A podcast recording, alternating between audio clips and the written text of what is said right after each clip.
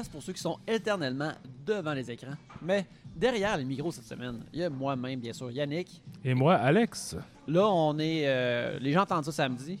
Oui. On espère que pour le cinéma, ça va être un meilleur week-end ce week-end parce que la semaine passée, c'était comme le pire week-end pour le cinéma en, en Amérique du Nord depuis euh, très longtemps. Ouais, ben ça, c'était-tu à cause du Super Bowl? Ben, il y en a qui pensent que c'est partiellement à cause du Super Bowl, mais partiellement aussi parce qu'il y a pas. Y, il y a des films qui seraient peut-être là euh, Ouais. si c'était pas que euh, Hollywood avait été en arrêt de travail. Ouais, ouais, ouais. parce que Argyle a régné au sommet avec 6,6 millions de dollars en recettes. C'est, pourri. C'est vraiment pourri. c'est absolument terrible. Puis là, c'est là qu'on voit justement malheureusement les, les- les effets secondaires des arrêts de travail. Mais regarde, qu'est-ce que tu veux? Mais tu sais, en même temps, je regardais, j'ai vu passer euh, Anyone But You, la comédie romantique avec Sidney Sweeney et Oui. Glenn Powell, qui est comme rendu à 130 millions mondialement Ouais. sur un budget de genre 25. Mhm. Une affaire qui arrivait avant, tu sais, ce genre d'affaire-là, était possible avant. Fait que le fait que ça, ça se passe encore, c'est aussi un peu rassurant. Puis ça Oui. veut juste dire arrêter de mettre 200 millions dans Argyle. T'as tout le monde s'acquise que personne veut aller voir. Ouais, ben regarde ça, tu, tu vois, je vais euh, parler de ça avec un de mes films de cette semaine qui met en vedette Sidney Sweeney euh, Oui. euh, aussi. Mais euh, juste pour parler aussi, euh, ben justement, euh, le- mentionner rapidement justement, les- il y a eu peut-être le Super Bowl ce week-end aussi, il y a Oui. eu des trailers. Puis Oui. justement, mentionner Anyone But You, euh, euh, Glenn Powell qui est dans le- le- le- la suite de Twisters, Mhm. que dans le trailer, Twisters, la suite de Twister. Twisters, oui, la seule de Twister. Mais que justement, Glenn Powell a comme son moment dans le trailer où tu vois, il marche sous la pluie en, en camisole avec un chapeau de cowboy. Puis là, c'est comme. Ah, me semble que. Ça me semble que ça fait un bout qu'il n'y avait pas, mettons, quelqu'un de relativement nouveau qui était comme showcasé dans le trailer comme une vedette, comme une affaire Ouais. qui monte au Super Bowl pour faire comme Hey, ce gars-là, il est dans le film. Mhm. Venez le voir. Puis ça, j'ai trouvé ça tout de même cool. Le nouveau Kevin Costner, peut-être. Je sais pas, parce que c'est clair que nos, nos, nos mères et nos tantes voulaient bonner le bon Kev, mais je sais pas à quel point il était montré sexy dans ses films. Peut-être qu'il faut qu'on réécoute Il danse avec les loups. Kevin Costner il était montré sexy dans ses films. Tu sais pas, on a regardé Robin des Bois. J'avoue, c'est vrai, On Robin voit des ses Bois, il a fesses. nu fesse. Ouais, ouais, Ah, regarde, dans, Danse avec les loups aussi, il y a une fesse. nu hein. fesse. Ben, C'était comme son, son calling card. D'ailleurs, on parle de film de fesses cette semaine. Oui, absolument. En février qu'on continue. C'est ça, effectivement. Fait que, tu sais, Kevin Costner, plutôt fesses heavy, euh, une filmographie, euh, mettons plus que Tommy Lee Jones, là, mettons, Ouais, ouais. que je crois pas qu'on a déjà vu ses fesses. Je pourrais, je pourrais pas que Tommy préférerais- Lee Jones a des fesses. Ouais, je préférais pas voir les fesses de Millie Jones. J'ai l'impression que, premièrement, je pourrais juste les voir dans une situation extrêmement glauque. Là. Ben aussi, je pense que si lui est pas mort quand tu vois ses fesses, puis il te voit voir ses fesses, c'est fini, c'est la fin de ta vie, t'es mort. Ouais, il est mieux pas de voir en train de voir les fesses. La- les deux seules personnes qui ont vu les fesses de Tommy Jones sont encore vivants, c'est sa femme puis son proctologue. That's it, Ouais. that's all. Il n'y en a plus d'autres. Il garde ça comme un, cl- un tight circle. Fait que passons au film de la semaine parce qu'on a vu en masse de films Oui. qui ont eu cette semaine. Il y a J'ai eu eu- une grosse semaine aussi. Ben, comme la semaine dernière, là, en fait, Mhm. les deux euh, se parlent un peu. Exactement. Euh, pour citer justement les annonceurs au Super Bowl, j'ai écouté, il y a eu une grosse récolte. Oui, effectivement. Une grosse récolte. Euh, et moi, je vais parler de, de- de- de films que j'ai vus qui sont, qui sont à l'affiche maintenant cette Oui. semaine. Euh, je vais commencer avec, ma foi, un film qui, qui, qui, euh, enflamme euh, l'Internet l'Internet de cinéma. de- que le- les gens aiment en parler. J'ai vu, j'ai vu Madame Web. Oui. J'ai, euh, regarde, je suis le gars des vues de, euh, des vues de bonhomme. Puis best believe que monsieur, monsieur, monsieur bonhomme va aller voir la madame. T'es allé, t'es allé genre dès que tu pouvais voir Dès- Madame Web. J'allais voir dès que je pouvais. Pas aussitôt que je pouvais parce que euh, mercredi, ça a été la première journée de retour au bureau pour Tribute Games. Ah, fait que j'ai ouais. pas pu aller le voir à 4h de l'après-midi. Par conséquent, j'ai été le voir à 6h50, une fois que la journée était terminée. Certains diraient Tu vas aller voir Madame Web tout ça à Saint-Valentin. Est-ce que ton couple a des problèmes? Moi, je vais vous répondre non. Ça veut dire que ma blonde, la douce Marie-Claude, sait avec qui elle sort et elle m'aime pour ce que je suis. Un homme qui va voir Madame Web seul à la Saint-Valentin. Y en avait-tu d'autres dans la salle? Il y avait des couples. En fait, sais-tu quoi? Je suis arrivé, puis là, euh, le, le, le, le, le- le gars du cinéma, il dit Ouvre ton sac à dos. Puis là, il a vu Ah, t'as un livre dans ton sac, euh, tu peux pas venir regarder Madame Web. On te l'interdit. Il dit que euh, je me sens reverrai de bord. Fallu, fallu que je download un RIP pirate. Euh, mais dans Madame Web, euh, qui est réalisé par S.J. Clarkson, euh, écrit par Burke Sharpless et Matt Sazama, comme un, un duo qui. Burke Sharpless, c'est un hostie de bon nom. Ça a aucun rapport. Ça là, Burke Sharpless, c'est un C'est très Bobson Dognut, là. Tu sais, comme. c'est aussi c'est très je trouve que c'est très pseudonyme aussi. Ouais, ouais, absolument. Ça Mais c'est ça, ça fait le, le, le jeu de baseball japonais des années 80 qui ont Ouais, juste ouais. inventé plein de noms.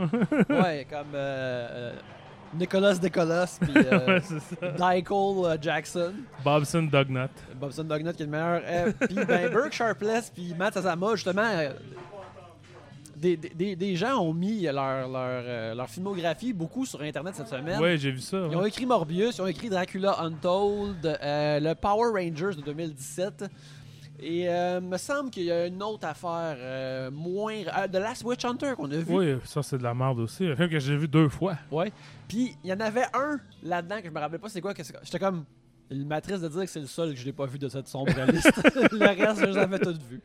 Euh, bref, ces deux gentlemen-là ont écrit un film qui met en vedette Dakota Johnson et euh, Sidney Sweeney et euh, euh, euh, moult d'autres personnes. Et bien sûr, Adam Scott. Ben oui, bien un sûr. homme qui nous parle de Bruce Springsteen, qui nous parle de U2 dans nos oreilles, de Talking Heads. Et dans cette euh, vue, une ambulancière au pouvoir précognitif doit sauver la vie d'un trio de jeunes femmes afin de préserver le copyright de Sony sur Spider-Man. le monde attend ce film-là. Je- Maintenant que le film est sorti, je vois comme deux réactions à ce film-là. Le monde qui attendait ça avec un brick et un fanal, puis qui aime ça, écrire un aria comique sur à quel point c'est de la merde. Oui, j'en ai vu aussi. Euh, je, je vais taire des noms, mais j'en ai vu également. Puis je, je, je vois aussi du monde qui essaie déjà de, de, de l'adopter comme camp classique. Ouais. Ce film-là est parfois les deux choses, mais c'est jamais 100% vraiment. Comme, c'est jamais all the way pour être camp, le, le Ouais. fun drôle. C'est aussi fréquemment très mauvais, mais il y a aussi des affaires qui sont passables, euh, correctes. Ouais. euh, Ben, tu sais, je pense aussi que la, la- la personnalité publique de Dakota Johnson fait beaucoup du travail.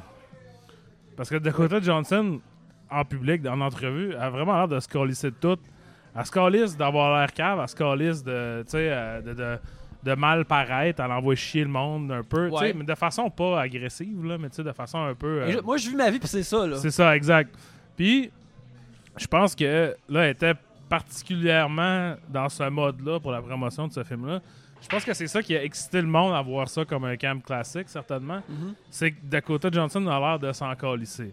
Mais si, si on suit à la maison, Dakota Johnson est toujours comme ça. Fait que, ça, quand t'es dans des bons films, elle agit comme ça aussi. Fait que- puis c'est rien pour enlever à Dakota Johnson, que c'est très drôle de la voir aller faire des, des entrevues, mais d'assigner une qualité au film ou tu sais un, un deuxième niveau, mettons, un deuxième Mhm. degré, juste parce qu'elle est comme ça en entrevue, je trouve que c'est peut-être un peu exagéré. Ben, je dirais que les, les, les bouts, regarde, j'ai donné une étoile et demie sur, sur Letterboxd. Oui. Euh, Il y a des bouts où justement cette personnalité-là de Dakota Johnson jaillit de façon organique dans le film. Puis Mhm. ces moments-là, je trouvais ça. Ah, ok, hey, s'il y a plus de ça, ça se portait quelque chose. Il y a comme une scène où. euh, il y a une scène où elle est dans un shower de bébé. Et le film se passant en 2003, peut-être que le shower, peut-être que le bébé de ce shower-là a rapport à l'univers at large du propos de ces films-là. Ouais. Mais bref, euh, c'est dans l'histoire de, de, de, de, de- Madame Webb que sa mère est morte quand, qu'elle- quand, elle est née. puis que- Quand elle étudiait des araignées dans l'Amazon. oui, oui, une, une phrase qui n'est malheureusement plus dans le film. Mais bref. Fait que là, quand il y a ces showers de bébé, puis tout le monde joue à un jeu, puis là, il faut dire des affaires, puis elle, elle veut pas faire partie de ça. Puis là, elle comme. Dis un souvenir de ta mère. Puis ah, ben, tu sais, euh, j'ai pas vraiment de souvenir de ma mère, tu sais. euh, elle est morte euh, en, en accouchant. Puis là, il y a vraiment un malaise. Puis, l'affaire, c'est que tu vois ça souvent comme déploiement comique cheap. Cette personne-là dit la mauvaise affaire devant la mauvaise crowd au mauvais moment. Oui. Puis c'est awkward. C'est The Office, essentiellement, est construit autour de ça. Puis fait elle a fait ça. Mais Dakota Johnson était comme Ah non, je pense qu'il est comme de même pour de vrai. Comme Dakota Ouais. Johnson est comme elle, s'en- elle voulait pas être à ce shower-là. Fait qu'elle s'en calisse de dire que sa mère est morte en accouchant. Puis elle Ouais. se calisse de dire ça à une femme qui vient. Qui une femme que son bedon est Qui est sur le énorme, point de, qui est sur- de- de puis- donner naissance. ouais. puis là, il y avait. Il y a une couple de moments comme ça où quand elle parle avec les, les- les jeunes ados, où que, elle est clairement comme, ben là, moi, je- on n'est pas si différentes en âge. Euh, je suis Ouais. encore cool, n'est-ce pas? Ouais, ouais, ouais. Il y a une couple de moments saupoudrés de même que je suis comme, ah, si tout le film était comme ça ou écrit dans le sens de elle, parce que je suis sûr qu'il n'y a aucune façon qu'ils savaient que ce serait elle, puis qu'ils ont pu écrire Ouais, ouais, ça ouais, ouais. à- à- à- dans ses forces. C'est tout de même correct, c'est tout de même passable. tu sais, c'est- c'est- Quand c'est un thriller surnaturel sur une, une femme qui doit protéger trois jeunes filles d'un d'un slasher, c'est passable Ouais. c'est pas bon. Mais les affaires autour de ça, qui est soit de se raccrocher au, au- au- Spider lore, ou être, hey, ceci est comme a rapport à Spider-Man, à chaque fois qu'il y a de ça, c'est assez mauvais. Et quand ça l'essaye d'être, avec toute sincérité, voici une franchise de super-héros maintenant, Ouais. c'est absolument dégueulasse. C'est- terrible. c'est euh, paresseux et, et- et vraiment crotté. Puis c'est là que moi, je suis comme... Tu sais, des fois, c'est pas bon, mais je suis comme, OK, c'est pas bon, ça l'arrive. Mais c'est dans des moments comme ça que là, ma face grimace dans le Ouais. théâtre. Là, je suis comme, oh, qu'est-ce qui se passe? Les morceaux qui existent, qui ont du succès dans ce film-là, ils, ils mènent pas à ça pantoute. Ouais, ouais, ouais. Ça n'a pas rapport. Puis, puis là, tu sais, je voyais comme des, des- des réactions en ligne. Ah, qu'est-ce qu'ils Sony ils font? Puis blablabla. Puis c'est quoi l'affaire? Puis ils devraient se faire enlever Spider-Man. Puis tout ça. Mais c'est ça l'affaire. C'est Tu sais, je m'en doutais un peu du chiffre, mais je l'ai googlé. Les recettes au box-office des films de Spider-Man, des films avec Spider-Man dans le titre, en ce moment sont à 10,2 milliards. fait que, Madame Web, là, c'est une Spider-Tax. Ouais, ouais, ouais. Tu sais, c'est les, les- Sony garde les droits de Spider-Man en engrangeant une nouvelle production de, de, de- de- de Spider Universe, peut-être à chaque deux ou trois ans. Puis il faut qu'il dépense assez d'argent dedans. Parce que, tu sais, il pourrait faire un film à 13 millions avec personne de connu dedans, tu sais. Mhm. Mais là, ça prend quand même, il faut quand même qu'ils vendent des bonhommes. Tu sais, ça, il faut aussi renouveler la taxe des bonhommes. Puis des affaires. Tu sais, tout ça, ça a besoin de continuer à être Mhm. viable, même si ça ne l'est pas. Ben, tu vois, comme Madame Web est 80 millions. Ouais. Puis euh, j'aurais dû vérifier, mais j'imagine que le premier Venom devait être dans, ce- dans ce. Moins que ça, je me souviens que Venom, c'était c'était étonnamment bas, me semble. Je sais pas si c'est le premier ou le deuxième, il y en a un, en tout cas les deux, que c'est surprenant à quel point le, le budget était bas. Fait que, tu vois, puis c'est ça. Fait que là, ils, ils font comme. Faut qu'ils payent la taxe pour garder Spider-Man, tout ça. Venom a été comme un, un genre de accident frappé par la foudre parce que t'avais comme un personnage qui avait de quoi à faire avec. T'avais un acteur qui était, qui- qui était aussi connu, puis t'avais un acteur qui était assez comme Coco Banane commis dans sa performance Ouais. pour le faire.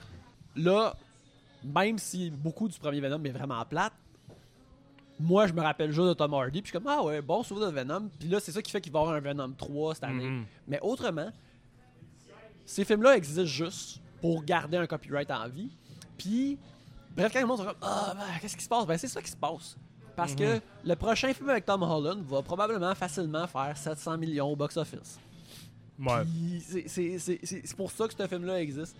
Puis là, ça veut pas dire que il devrait pas comme se, se forcer. Comme, tu sais, j'ai vu un, j'ai vu un film, euh, une production Netflix ce week-end qui s'appelle 60 Minutes, OK. qui est un film d'action allemand, une production comme, tu sais, comme Netflix font des productions internationales un peu partout. Ouais. Puis c'est, euh, ça, ça, ça s'appelle 60 minutes, ça dure 90 minutes. C'est une histoire Un super. mensonge déjà en partant. Déjà en partant, mais le cinéma. Faut jamais croire en allemand. Regarde, je suis content que tu l'aies dit en premier. Je suis content que tu l'aies dit en premier. Ici, on dit les vraies affaires. Ouais, c'est le temps qu'on le dise. On est un podcast, après tout. Eh oui, c'est ça.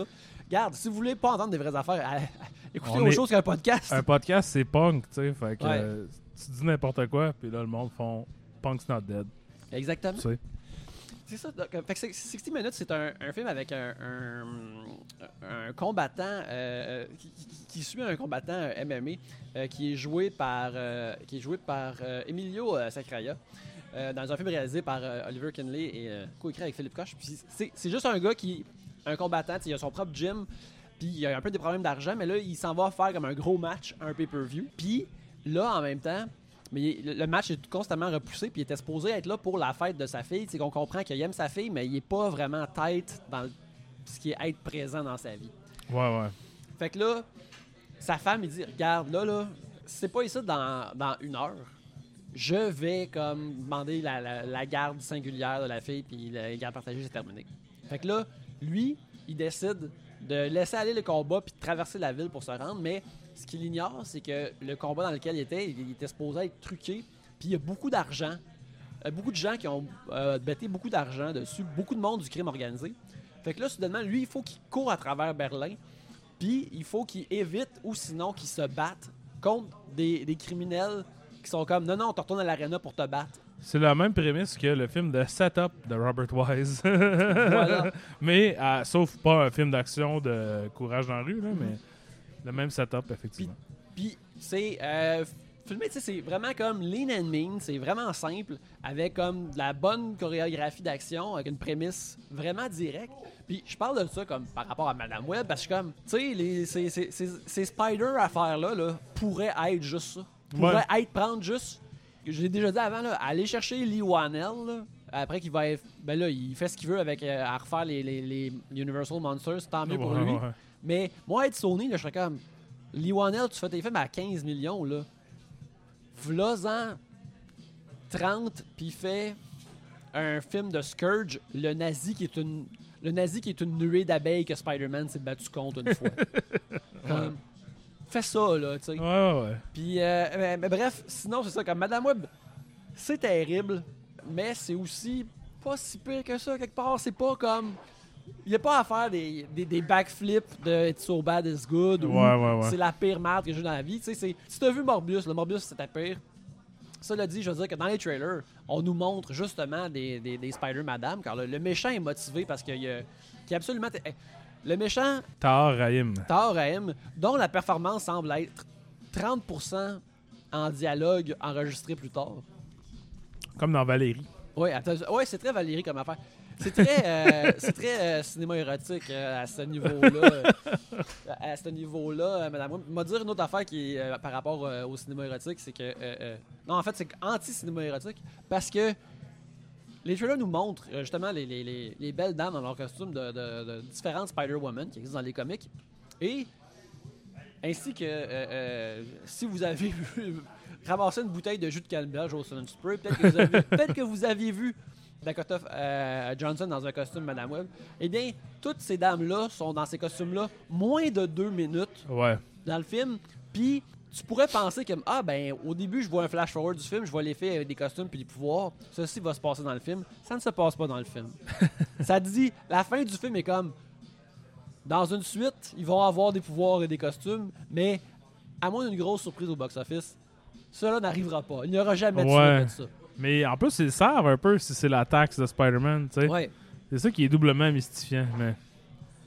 Mais ce qui est- Écoute, mais ce qui est triplement mystifiant, c'est que je comprends pas comme. Surtout avec euh, Anyone But You, c'est comme. Faire un film où ce que Sidney Sweeney a un costume de. Et, et- et Julia Carpenter, Spider-Woman, là. Puis qu'il n'y ait pas comme 25% du temps dedans, vous faites pas un film de ça, là. Vous laissez de l'argent sur la table. Alors faites juste le Charlie's Angels que vous avez fait il y a une couple d'années, qui était comme bien correct. Mais avec les Spider-Woman, là, mhm. vous auriez fait vraiment plus d'argent. Ça, ça serait passé. ouais. Écoute. Bref, c'est ça. Madame Webb, fouip fouip. fouet, fouet. Euh, moi, je parlais d'un film que j'ai. On en a parlé la semaine dernière, je pense brièvement. euh, you Hurt My Feelings de Nicole Holofcener, Oui, que j'ai euh, que je, je, je, je crois que je vais voir ce week-end. J'ai hâte de le voir.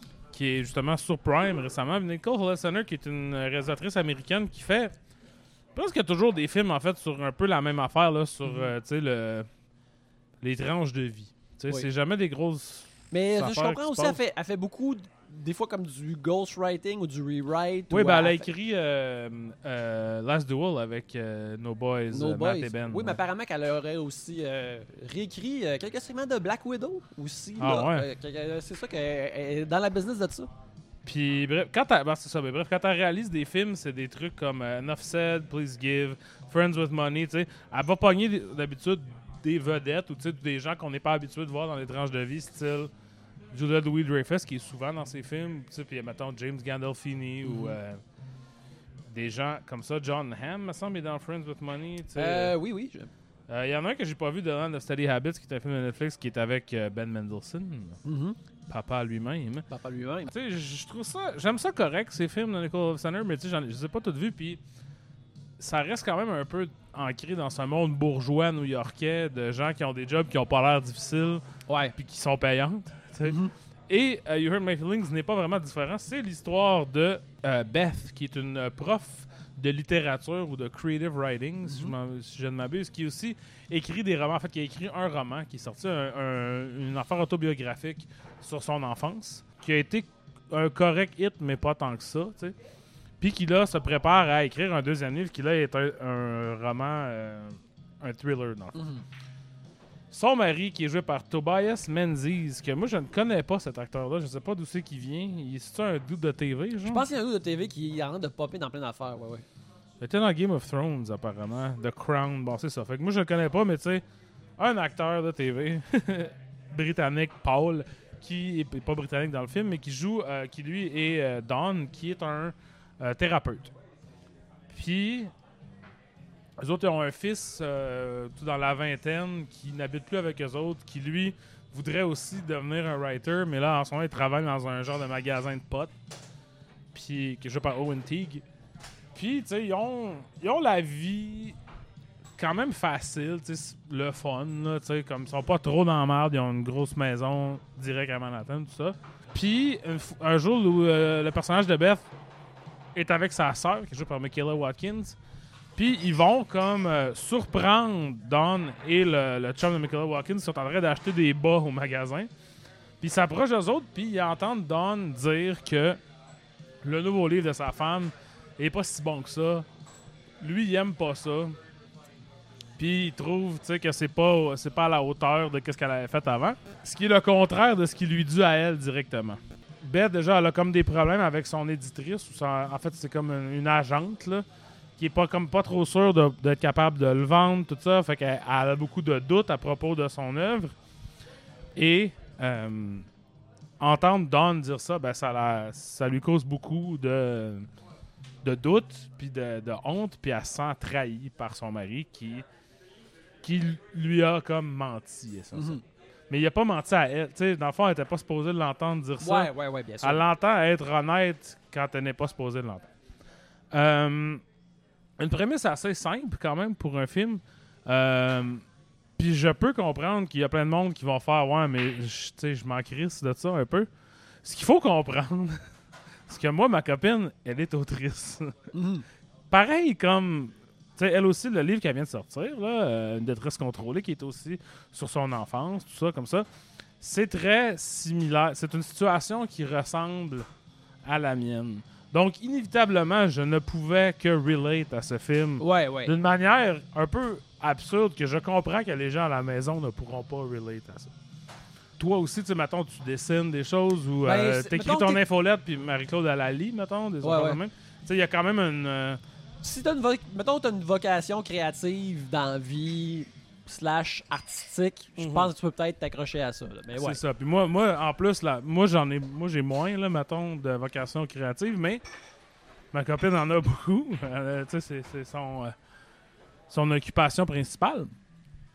Puis je trouve que le film quand même apporte des, des idées vraiment intéressantes. Tu sais, c'est comme c'est une exploration super simple. Puis super, effectivement, un peu bourgeoise dans la mesure où je trouve que quand dans ces films-là, tu sais, ils sont tout le temps est-ce que je devrais laisser mon mari? Puis c'est comme, ils ont pas vraiment de Ils vont être corrects de se trouver une autre place à vivre. Ils vont être corrects de vivre. Tu sais, ils ont pas besoin financièrement, ils ont pas besoin. Sais, vivre seul, ça va pas les mettre dans. Tu sais, fait il y a toujours, c'est ça, comme, tu sais, un luxe bourgeois dans, qui Ouais, ouais, qui ouais. vient comme coussiner la patente toujours. De la manière que, mettons, si t'es quelqu'un qui écrit des livres au Québec, tu n'as pas ça. tu Non, peux- non, non, non, non. C'est pas genre, ben, je vais écrire mon prochain livre, puis ça va être correct, je vais pouvoir m'acheter un condo avec ça, tu sais. Fait que ça, cet aspect-là, c'est une affaire qui est très américain, puis qui est très new-yorkais, où est-ce que souvent je suis comme, tu sais, je catch pas vraiment votre- vos problèmes de bourgeois sont, me, me passent un peu du pied par-dessus la tête. Mais dans le questionnement moral, tu sais, de l'honnêteté au sein du couple, puis qu'est-ce que tu dois comme honnêteté puis qu'est-ce qui est qu'est-ce qui est irréparable, mettons? Qu'est-ce que tu peux dire qui est le contexte est-tu vraiment important? Tu sais, comme si t'entends quelque chose que t'es pas supposé entendre, Mhm. est-ce que tu dois le prendre pour du cash autant que si ça t'était dit à toi et ainsi de suite? C'est pas genre un film lourd, mais c'est un film qui est comme intéressant dans ses interactions puis dans ce- ses questionnements euh, Ben, moi, sociaux. Tu, là. tu- tu décris ça, puis moi, je peux pas m'imaginer de voir ça autrement que épineux. Parce que, justement, tu entendre ça, ou tu sais, juste l'affaire de. Tu sais, la, la, la- Créer quelque chose est potentiellement extrêmement personnel aussi. Ouais. Puis que tu sais, t'as- t'as- t'as s- voulu faire quelque chose ou fasciner quelque chose qui vient de ton fond. Puis là, c'est la personne que t'aimes, comme, hey, oh, son fond, ça pue. Mhm. C'est pas convaincant, c'est pas bon. T'es comme, aïe, aïe, aïe, aïe, aïe, aïe, aïe. Ouais. Fait que c'est ça, tu sais. Fait que c'est. Ça, c'est épineux, mais ça l'est pas tant que ça. Tu sais, comme. Là, le film que tu décris il est beaucoup plus européen Ouais, que ouais. You ouais. Hurt My Feelings, qui est quand même américain, tu sais, qui est quand même. qui est pas vraiment ambigu, tu sais, puis qui est comme. qui est très frontal dans comment il approche ces affaires-là. Tu sais, c'est pas. euh, c'est très euh, simple là, comme réalisation, comme mise en scène, tout ça. C'est très. Il y a beaucoup de, de, de- de dialogue. Puis ça reste, somme toute, assez léger. Puis ça, j'ai apprécié ça aussi parce que, justement, tu sais, un film lourd sur ce genre d'idée-là, ce genre de situation qui pourrait m'arriver, mettons, dans... pas, moi, j'aime tout ce que ma blonde écrit, évidemment, mais Ben mettons, tu sais, comme... C'est quand même une situation dans laquelle je vois les paramètres. Ouais, ouais. Plus que si c'était comme, ben, euh, tu sais, ta blonde elle joue au cricket olympique. tu sais, là, je suis comme, ouais, je sais pas, je, je m'en calisse de ce film sur le cricket olympique, tu sais. Puis, tu sais, mais c'est quand même aussi, c'est assez drôle, tu sais. Ben, Mhm. évidemment, t'as Julia Louis-Dreyfus, tu sais, qui est, je veux dire, une légende, là, tu sais. Ouais, comme, absolument, euh, ouais. une, euh, dans un monde à part. Puis t'as aussi comme euh, les, les patients de Dawn qui sont, tu sais, fait qu'on le voit faire des, des sessions. Puis un, un- une de, un des, un de ses patients, mais en fait, c'est un couple, c'est David Cross et Amber Tamblyn qui sont vraiment mariés dans la vraie vie. Mhm. Puis qu'eux autres, ils, se détestent, puis ils détestent Dawn. fait que tu sais, ils sont très agressifs, comme, en- envers lui, envers eux autres. Ça, c'est quand même drôle. Puis euh, t'as Zach Cherry aussi, l'humoriste Zach Cherry, qui Ouais, ouais. il joue dans Severance, je pense. Mhm. Qui lui est comme un, un dude qui euh, ne comprend pas le principe de la thérapie, qui va, qui veut pas changer, qui veut pas réfléchir, qui veut pas, qui va juste là pour genre se trouver meilleur que son thérapeute, tout ça. Fait il y a aussi des, notions intéressantes sur la thérapie, puis juste l'idée aussi, je sais pas, moi je, moi je fais de la thérapie, de voir comme ton thérapeute, quand il est pas là, il parle effectivement. Lui, il dit quand ah, mes, mes, clients sont weird. Là, t'es comme, ah non, c'est moi. Mais tu sais, Ben, récemment, j'ai été me faire un test de la vue chez l'optométriste. Et l'optométriste a, a parlé qu'il parlait de moi à d'autres patients. Parce que j'ai mentionné, parce qu'il dit Ah ouais, vous êtes illustrateur. J'avais dit que je suis illustrateur, mais je suis daltonien, tu sais. ouais, ouais. Comme- je pense qu'il a- parlé de ça soit à des amis ou à d'autres patients. Comme Ah, ben tu sais, le gars il est illustrateur, mais daltonien, là, ça marche pareil, là, tu sais. Puis là, juste, mais, juste Comme savoir Stevie que- Wonder, Stevie Wonder de l'illustration. Ouais, ben, J'aimerais bien. J'aimerais bien ça. Mais bref, ouais, ben, continue Mais c'est ça. Fait que tu sais, c'est un film, c'est comme. C'est. C'est somme toute léger, puis je pense que si c'est pas quelque chose que dans votre vie, il y a un parallèle, vous allez peut-être faire comme Ah, tu sais, c'est une genre de comédie dramatique de bourgeois. Fait que ça, j'en conviens, mais tu sais, pour moi, c'est quand même venu vraiment parler de questionnement puis de situations qui me semblent vraiment plausibles. Mhm. Que j'ai puis j'ai vraiment aimé ça. Puis tu sais, c'est ça. C'est comme. C'est pas le gros chiard dans la mesure où je pense pas que ça va changer la vie de personne. tu sais, Puis c'est pas comme. euh, mettons, Anatomie d'une chute. Qui Ouais. est une affaire où ce que.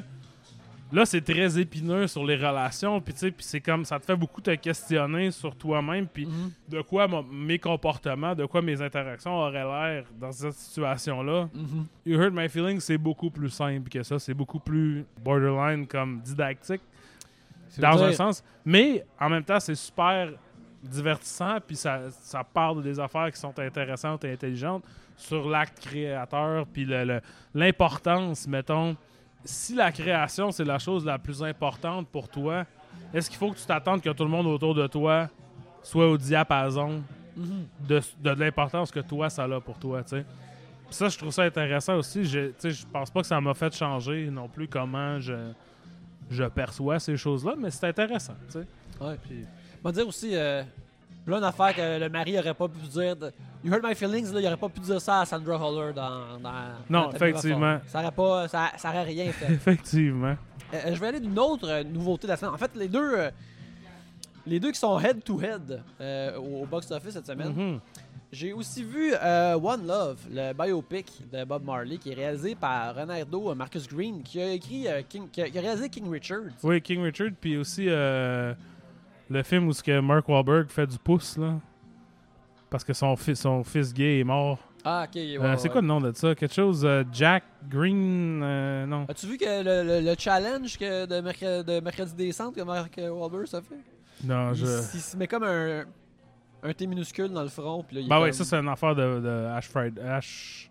Wednesday? C'est mercredi des... Mercredi décembre, Ouais. ouais. Mais ouais, mais là, Marcus Green, je pense qu'il a fait un, un film comme indépendant, puis après ça, il est, il est tout de suite tombé dans le système de, faire toutes sortes d'affaires de studio. C'est Mhm. ça a comme été bizarre, je trouve. Mais en tout cas, ouais. Ouais, c'est ça. Puis, euh, euh, oui, un film coécrit par Terrence Winter. Ah bon? De, de- et, euh, et, The Boardwalk Empire? Ben oui, c'est ça. Et Zach Balin, qui met en vedette Kingsley Benadir et Lashana Lynch. Euh, on suit, euh, ben, c'est quatre ans dans la vie de Bob Marley, euh, filtré au travers comme d'une cliché de panoplie de biopic. Première affaire que je veux dire, j'ai été le voir au visionnement de presse lundi dernier, mais mercredi soir, hier soir, quand je suis allé voir Madame Webb, j'arrive au, au genre de petit présentoir où ce que le, le, le- le placier au, au forum, et avant qu'il check mon billet, il y avait un papier imprimé sur son présentoir. Bob Marley sold out. Ben, c'est Bob Marley quand même. c'est Bob là. Marley. Le monde, Ouais, il veut aller le voir. C'était vraiment plate. c'est vraiment comme une affaire de, de cliché de biopic. Mais tu sais, c'est vraiment. Il y a une scène où il est avec sa femme, puis là, sa femme pleure, puis là, ça commence. Dong dong dong dong dong dong. No woman, no cry. Tu sais, tout le long. Tout le long. Je veux dire, regarde, écoutez le Greatest Hits de Bob Je Marley. suis déjà fâché. Là. Moi, c'est sûr que je vais pas regarder ça. Mais regarde, écoutez le Greatest Hits de Bob Marley Legend, oui. sur le son d'un cinéma. Pourquoi pas? Ouais, ouais, ouais. Mais n'y avait-il pas un spectacle qui aurait pu numériser et projeter à la place? Ouais, ouais. Parce que ça, c'est absolument terrible. Puis, tu sais, au début, j'étais comme, coudon, euh, la radioactivité du- d'un d'un matériel irradié, euh, ce qui s'appelle un half-life, c'est Mhm. après une certaine période de temps, euh, ça perd 50% de son efficacité. Là, je suis comme, est-ce que le half-life de Walkard est mort? Ouais, ouais, ouais. Est-ce que le. le, le- Je pense que oui. tu sais, au début, j'étais comme. Quand il y a eu Elvis de Baz Luhrmann, j'étais comme Ah, ça c'est bon parce que ça comme. Ça coupe à travers Walkard parce que c'est plus coco banane Ouais, que ouais. n'importe quoi d'autre. Mais là, une affaire comme ça, c'est vraiment du gros. C'est comme, tu sais, le film commence, compagnie de production, mais aussi la compagnie, le estate de Bob Marley. Fait que là, tu sais, c'est comme Bohemian Rhapsody, c'est comme ces. Il, est- il chie, il chie juste de l'or, il a jamais fait de. Il a pas de problème. Il est pas cave, il est pas méchant avec le monde. Ouais, puis c'est ça. Puis, euh, tu sais, il y a un film d'Amy Winehouse qui s'en vient. Oui, oui, aussi. ça, ça a l'air terrible aussi. Tu sais, c'est. C'est comme un, un nouveau, comme, tu sais, euh, euh, comme, on a aimé Air, mais tu sais, on a- dans l'époque du film de produits, d'origine de produits, ben là, on est dans l'époque aussi de biopic de produits. Ouais, ben ça a toujours été. euh, je pense, en tout cas, tu sais, que depuis longtemps, les biopics musicaux ou de gens connus, mettons, Ouais. ils ont toujours été un peu là pour vendre des disques aussi, tu sais. Ben oui, mais là, on dirait que là, il y a, il y a une formule. Ouais, ouais, plus que, que jamais, que on peut, je peux appeler ça un, un biopic de catalogue ou une affaire comme ça. Mais là, tu sais, là, la forme. Puis là-dedans, c'est vraiment, tu sais, c'est- c'est éhonté. Kingsley Benadir puis la chaîne Lynch sont très bons. Mais, Ils ont rien à jouer vraiment, ils jouent des genres de pantins. De... e- exactement, puis tu sais, je pense que d'autres sont comme, ok, ben on, a- on fait connaître comme un, un icône de la musique. Puis je comprends, puis je, je, je respecte ça, mais en même temps, t'es dans le film, t'es- dans Flaming Hot de reggae. Ouais, ouais, mais ouais, exact. Puis tu sais, je pense aussi l'affaire, c'est Bob Marley spécifique. Tu sais, c'est comme Queen. Tout le monde aime ça. Ouais. Même si t'aimes pas ça, t'es pas comme Asti, Tu j'aille l'as ça. tu l'as entendu dans un party à un moment donné, pis t'es comme Ah ça. ouais, nice. Mais personne n'est genre à Chris que j'aille ça, Bob Marley. Asti que ça me fait chier? Tu sais, genre, il doit en avoir du monde, là. Ouais. Mais il y en a très peu. C'est aussi, c'est ça, l'intelligence. de- Tu sais, comme Amy Winehouse, j'ai l'impression, moi, mettons, Amy Winehouse, ça fait pas assez longtemps, j'étais vivant. Tu sais, j'étais un adulte quand elle est morte. Fait que je pense que là, ça, c'est plus touché parce que là, ça va être un peu aller chercher les flots. Parce que le monde qui ont notre âge, mettons, il se rappelle le monde où ce que pas tout le monde sur la Terre aimait Amy Winehouse. Tu sais, je m'en souviens, ça fait pas longtemps. Ouais, ouais. Ah, une belle voix. Pourquoi elle a l'air de ça? Ouais, ou whatever. Tu sais, c'est de la musique pop, whatever. Tu sais, comme un métalleux, ça aime ça, Bob Marley. Tu sais, ça aime ça, Queen. Même si t'écoutes du death metal, tu vas être genre, ouais, mais oui, oui, je sais bien, là, mais Bohemian Rhapsody, tu sais. Tandis que ça devient plus complexe, tu sais, avec d'autres artistes, mais tu vois, ça me ça me purge vraiment d'entendre parler de ce film-là de Bob Marley. mais ouais, non, mais c'est ça. C'est c'est, euh, c'est- c'est- vraiment terrible. Puis, j'ex- puis l'affaire que j'ai dit, là, j'exagère pas, c'est arrivé comme six fois. Oui, ça cote toujours à des classiques fucking bons. Ouais, ouais. Fait que t'es comme pas choqué des entendre, mais c'est comme. Eh, bobo. Ouais, est-ce qu'à un moment donné, il y a un problème, puis là, fait Don't worry about a thing. Everything gonna be alright. Étais-tu là, Alex? Étais-tu caché à côté de nous autres euh, durant cette belle vue? C'est ça. Non, fait y, il y a beaucoup de ça. Puis je parle de ça, euh, ça je l'ai vu cette semaine, mais aussi ce week-end, en faisant nos, nos- nos devoirs des Oscars, ma copine et moi, on a regardé Maestro Oui, de Bradley Cooper. As-tu vu Maestro? je l'ai pas vu encore. Ben, ça, tu vois, j'y pensais beaucoup en, en regardant One Love parce que, ben, probablement, euh, oui, un artiste c'est le contraire de l'autre, Oui, mais, euh, euh, mais aussi des films qui sont contraires de l'autre parce que, comme Bradley Cooper veut, veut pas te faire une infopub de Leonard Bernstein. Ben, parce que c'est comme, c'est pas sexy à vendre. C'est ça. Mais pas- tu peux pas mettre. Leonard Bernstein, c'est pas, c'est un. C'est un compositeur. C'est un compositeur, puis c'est un, un gars qui. Un- un chef d'orchestre. Un chef d'orchestre. C'est pas une affaire que tu peux mettre dans une annonce de yogourt. Fait que c'est plus difficile. C'est pas ça le but, là, tu sais. Puis, tu sais, lui, Bradley Cooper est comme. C'est vraiment. Lui, il est comme vraiment intéressé à la relation particulière que Leonard Bernstein a eue avec sa femme euh, à travers les années. Puis, euh, c'est- ça le, le cœur du film. Puis, quand je l'ai vu, j'ai fait comme. Ok, ceci est vraiment bien fait. Tous les aspects du film sont bons. Ils, ils- se saisissent pas ensemble pour avoir quelque chose que je ouais. capote. Mais j'ai je continue à y penser, surtout après avoir vu One Love, parce que c'est vraiment comme la version anti. Je dirais ça. Il y a des moments où ce que tu vois comme. euh, tu sais, il y a une caméra super haute dans les airs où que tu vois ce- le, euh, euh, Bernstein comme se promener de place en, en place, qui, qui- qui Mhm. va à travers des corridors, mais tu vois, il va à des différents. Comme, il est dans sa chambre à coucher, puis là, il va immédiatement au, au, euh, à Carnegie Hall où ce qu'il va avoir sa première shot. Tu sais, il y a plein de- d'affaires. Il y, a de, il y a de la fantaisie visuelle, il y a de l'intimisme émotionnel vraiment comme prenant et surpre- comme surprenant de c'est quoi ce couple-là puis comment ils vivaient ensemble. Des fois, le maquillage complexe qu'il y a est un petit peu distrayant, mais euh, bref, c'est comme j'ai trouvé ça bien. Puis j'étais comme, ok, je pense que c'est tout de même un film qui vaut la peine d'être vu pour ce que ça propose d'une façon différente, puis qui est fait avec aussi beaucoup d'efficacité puis de qualité.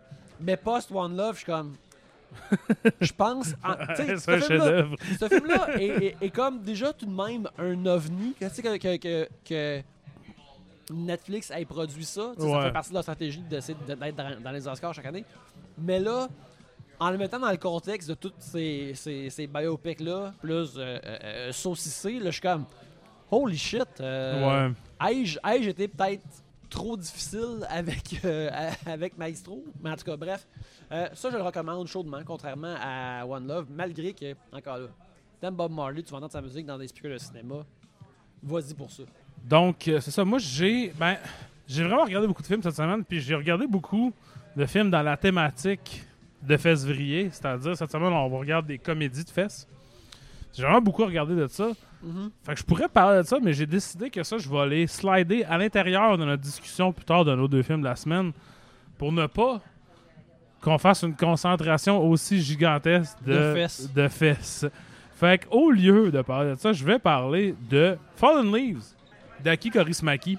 Oui. film de 2023 qui a eu beaucoup de. euh, qui a gagné des prix, un prix à Cannes, me semble. euh, puis qui a été comme quand même.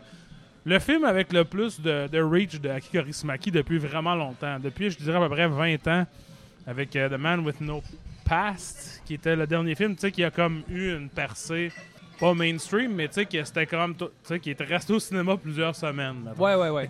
Aki qui est un réalisateur finlandais qui fait des films depuis, si je ne m'abuse, le début des années 80, qui est un peu. euh, à l'époque, qui était un peu le Jim Jarmusch de, de la Finlande, puis qui d'ailleurs a fait un film dans lequel Jim Jarmusch joue dans les années 80, puis qui ici fait des références à Jim Jarmusch. euh, un peu. euh, il met un peu Jim Jarmusch en blast dans ce film. je vais pas vous dire comment, mais. euh, donc, c'est ça. Aki il est quand même assez actif. Il fait des films relativement souvent, tu sais. Je pense que ça faisait un bout où ce que on avait comme moins... Je sais pas, ça avait moins rejoint le public at large depuis... Mais là, Fallen Leaves euh, semble avoir été plus... Pas accepté, là. C'est toujours accepté, mais tu sais, comme plus... euh, Un film plus... euh, qui va toucher une corde sensible, je sais pas, ou que les gens aiment. C'est l'histoire de Ansa qui est une femme dans la quarantaine qui travaille dans une épicerie. Sa job, dans le fond, c'est de mettre des tags sur les choses qui sont passées date pour qu'ils soient moins chers. Et qui, euh, rapidement, perd sa job parce qu'elle a pris de la bouffe qui allait aller aux poubelles. Puis elle a de la ramener chez eux. Fait qu'elle se fait mettre dehors de sa job. Parallèlement à ça, on a l'histoire de... On a l'histoire de Holapa, qui est euh, joué par Jussi Vatanen, qui lui est un travailleur dans une shop euh, alcoolique. Lui, il vit comme dans un genre de, de trailer là, qui est sur le, terrain de la shop avec d'autres travailleurs, tu sais, comme temporaires, I guess. Lui, il a comme un problème de boisson. Puis il a un problème aussi de avec l'autorité, mettons. Il se rencontre un jour dans un bar de karaoké, mais ils se parlent pas, ils se reconnaissent pas. Puis là, quand ils se rencontrent une autre fois plus tard, ils entament une genre de relation romantique mais qui est vraiment toujours coloré par le fait qu'ils sont extrêmement pauvres. Ils ont pas de. Tu sais, Ansa vit dans un, un appart qui est essentiellement une seule pièce. Elle a pas de téléphone, elle a pas de TV, elle a juste une radio. Osapa, il vit comme dans, une, euh, dans, dans Une un roulotte, trailer, Ouais. une roulotte. Fait que c'est difficile pour eux autres de se contacter. Il faut, s'ils veulent aller sur Internet, elle, pour se chercher une job, maintenant, il faut qu'elle aille dans un café Internet. Puis lui, ben, il n'y a pas de cellulaire, il n'y a rien. Puis, c'est vraiment très oppressant, brun. Sais, de, tout- toutes les doutes portent des longs côtes en cuir de type damier, là, avec des boutons, là. Tu sais, des Ouais, genres ouais. de vestons à trois boutons. en- Puis, euh, les bords sont vraiment crades, tu sais, puis... Puis long- pendant longtemps, quand on regarde le film, tu te dis, ben, tu sais, c'est un film d'époque, ça se passe dans les années 80, tu sais, c'est sous le communisme. Mais là, tu te rends compte que quand il écoute la radio, ça parle toujours de la guerre en Ukraine. Fait que c'est maintenant. Tu sais, c'est un film sur comme le monde que tu ne vois pas. C'est le contraire, en fait, de You Hurt My Feelings. Tu sais, qui est un film très bourgeois de gens que le- les conforts de la vie régulière, ils n'ont jamais besoin de penser à ça, tu sais. Tandis que ce monde-là, le monde dans, ce- dans Fallen Leaves, les autres sont comme. ils vivent une précarité extrême tout le temps. Puis ils sont chanceux dans la mesure où ils dépendent de personnes. Mais tu ils sont pas qualifiés pour avoir des bons jobs. L'autre, euh, Osapa, il est comme alcoolique, fait qu'il perd souvent sa job. Il se met souvent dans la marde parce qu'il est sous sa job. Puis eux autres se trouvent dans ça, puis ils, ils se trouvent comme un, un terrain commun. Ils aiment, ils aiment ça être ensemble, sauf que euh, Hanson re- refuse que Osapa boit en sa présence parce que elle, ça- dans sa famille, il y a beaucoup d'alcoolistes. Tu te rends compte que probablement a bien des raisons pourquoi elle est dans cette situation précaire-là. C'était à cause de l'alcoolisme. Fait que là, tu sais, elle a comme une. Pas une porte de secours, mais tu sais, elle a comme du soleil dans sa vie, à un moment donné. Puis là, ça se peut que ce soleil-là soit enlevé par la même affaire qui a enlevé tout le reste de sa vie. C'est comme un film assez déprimant, mais c'est pas. C'est quand même ensoleillé aussi dans un sens. Tu sais, c'est comme. C'est drôle. Parce qu'Aki Kaurismäki, euh, il y a un. Tu sais, je dis Jarmusch, il y a vraiment comme un, sens de l'humour pince sans rire. Tu sais, c'est très, très relax comme film. Là. Personne crie jamais. Il n'y a jamais de. Tu sais, personne punch les murs, là, mettons. Mais tu sais, il y a beaucoup d'espoir dans le film quand même, je trouve, pour un film qui est extrêmement déprimant, qui est comme le capitaliste nous écrase, le capitaliste nous pile dessus, nous chie dans les oreilles, il nous dit pas merci, tu sais. je pense que c'est quand même un film assez lumineux. Dans le sens, tu sais, je dirais, mettons, si on parle encore de, de Jarmusch, c'est comme un peu Patterson de Jim Jarmusch avec Adam Driver, parce que c'est comme. Qui lui punch dans les murs. Ouais, lui, il punch dans- pas dans celui-là, par contre, mais il punch dans des murs dans Marriage Story, par contre. Ça, c'est pas faux. Bref, j'ai beaucoup aimé ça. Ça m'a fait rappeler que j'ai plein de films d'Aki Kaurismäki que je n'ai pas vus. Euh, comme beaucoup de. Tu sais, comme les frères Dardenne, mettons. Beaucoup des films de Aki Kaurismäki dans les 10-15 dernières années sont à propos de, l'expérience immig- d'immigration en Europe. Mhm. Fait que tu t'as comme des réfugiés puis des affaires. Puis moi, dans ma tête, comme on dirait que ça m'intéressait moins parce que j'étais comme.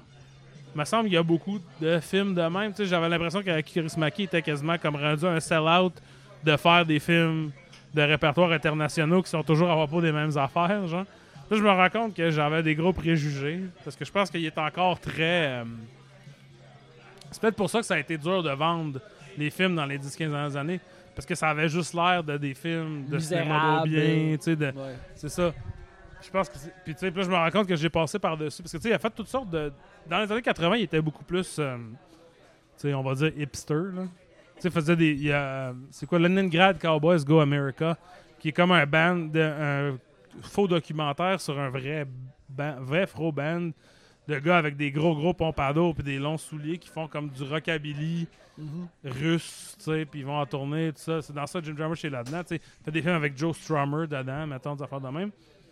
Là, maintenant, tu sais, j'avais l'impression que c'était adouci, puis c'est ça un peu dans la mesure où, c'est un film plus accessible que ces affaires weird-là des années 80, puis moins une comédie pince sans rire que The Man With No Past, Man Without a Past.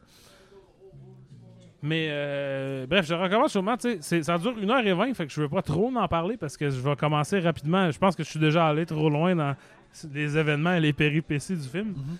Mais euh, chaudement recommandé, c'est ça. Puis si vous aimez, si vous regardez Fallen vous, ou vous l'avez déjà vu puis vous aimez ça, tu sais, je- presque toute la filmographie est sur Criterion en plus. Puis il y a presque aucun film d'Aki Kaurismäki qui dure plus que 90 minutes. Fait que, Voilà. Voilà. Puis Fallen Leaves, ça, euh, en ce moment, il est sur Mubi. hmm, Il est sur Mubi, qu'il y a présentement, je pense qu'on a peut-être parlé la semaine passée, Oui, qu'il y a un parlé. deal, justement, comme de, de, de 3 piastres pour 3 mois. une ou- pièce pour trois Une mois. pièce pour 3 mois. Euh, J'en ai profité, je me suis abonné. J'ai d'ailleurs écouté euh, euh, Come Drink With Me, Ah Euh, oui, oui. que j'ai beaucoup aimé, mais que je l'ai pas mis dans mes films de la semaine. Mais c'est comme un, un- un classique du Wuxia. Un des premiers. Genre. Un des premiers, oui. Ouais. Puis absolument somptueux. Je voulais que mon dernier film de la semaine, j'ai vu, qui est pas sans être en rapport avec Deux femmes en or, j'ai vu Lady of Burlesque, euh, réalisé par euh, William A. Wellman, écrit par, euh, basé sur un Ah. roman de Gypsy Rose Lee, qui met en vedette Barbara Stanwyck et Michael O'Shea, car euh, là j'ai dit, là ça va faire comme au moins un à chaque mois, je vais écouter un film de la, Mhm. la belle Barbara Stanwyck, qui est mon actrice préférée. Idéalement un film de elle que j'ai pas vu. Et euh, dans ce film, alors que l'une d'entre elles est étranglée euh, par son propre, avec son propre G-string, les artisanes d'une revue burlesque tentent de découvrir le coupable derrière le sombre meurtre. Triangle avec son. pro- C'est ça un pre-code? Non. C'est c'est- en, Étrange. c'est- c'est- c'est en 43. ok. Fait que c'est pas un pre-code, mais je pensais que ça allait être ça parce qu'il y a des bouts que c'était. Des bouts que je prenais mon collet puis j'étais comme. Mais ça se passe dans un genre de, de- de- de maison de théâtre, un ancien opéra, euh, qui est maintenant une maison de burlesque. Fait que t'es constamment dans la loge euh, des artisanes euh, de burlesque, les danseuses, les chanteuses, où ce que ils ont toutes. Ils ont. on parle des, des films de face, là. Ben, Ouais, ces films-là, ils ont toutes des voix avec des accents années 30, années 40, euh, de classe, d'artistes de classe ouvrière, comme de Let's all play Poughkeepsie, puis là, tout, Ouais, des- du Borscht Belt qui viennent, qui viennent vivre à New York, toutes ces affaires-là. Puis ça, là, c'est tellement du typique comédie années 40 que si t'es un nerd d'humour, à un moment donné, t'es es exposé à ça, puis je pense que t'as une certaine appréciation pour ça. Mhm. Fait que c'est un film où tous les personnages parlent de même, avec des différentes euh, voix comme ça. Et c'est aussi très screwball, c'est du dialogue zip zap zoup, euh, avec euh, ce qui est quasiment une expérience de, de réalité virtuelle pour moi, où quelqu'un de semi-phoné veut convaincre Barbara Stanwyck de sortir avec. qui était comme, tu sais, un, un- un humoriste de la. Ben, tu sais, c'est un gars de burlesque. Fait que là, tu sais, lui, il, il est vraiment comme. Avec un chapeau, puis un faux pif, puis euh, des, des grosses culottes. Puis là, il est comme, hey, come on! Puis là, C'est avec- pas, c'est euh, Marc Messier dans le Sphinx. Ouais, exactement. Mais tu sais, il- il est comme à Barbara, il est comme, hey, euh, how about it? Puis elle est comme, la seule fois que je fais un, un- que j'ai une date avec les comics, c'est dans les, c'est les journaux du dimanche. Ouais, que ça, ouais, que ça. Puis là, tu sais, c'est tous des liners comme ça. Puis là, moi, j'étais aux anges là-dedans. là. C'est, vraiment un, c'est une mitraillette d'un- d'une, d'une vibe d'humour vintage vieillot que- qui me plaît énormément. Barbara Stanwyck est extrêmement euh, euh, charismatique. Euh, les, les stats de Riz sont maxed out. mais elle le sous-joue souvent pour ses rôles. Mhm. Elle est intrigante, attirante, mais mettons dans Double Indemnity, t'es comme oh shit, qu'est-ce qui se passe là? Mais son personnage dans Double Indemnity est pas comme what's up? Mhm. Puis ça, c'est quelque chose qu'elle fait pas souvent. Euh, elle le fait dans The Lady Eve. Puis là-dedans, elle le fait une couple de fois. Des fois, elle flirt back avec le, le, le, euh, euh, le- personnage de l'humoriste qui, qui est son partenaire de, scène, qui est, joué par Michael O'Shea.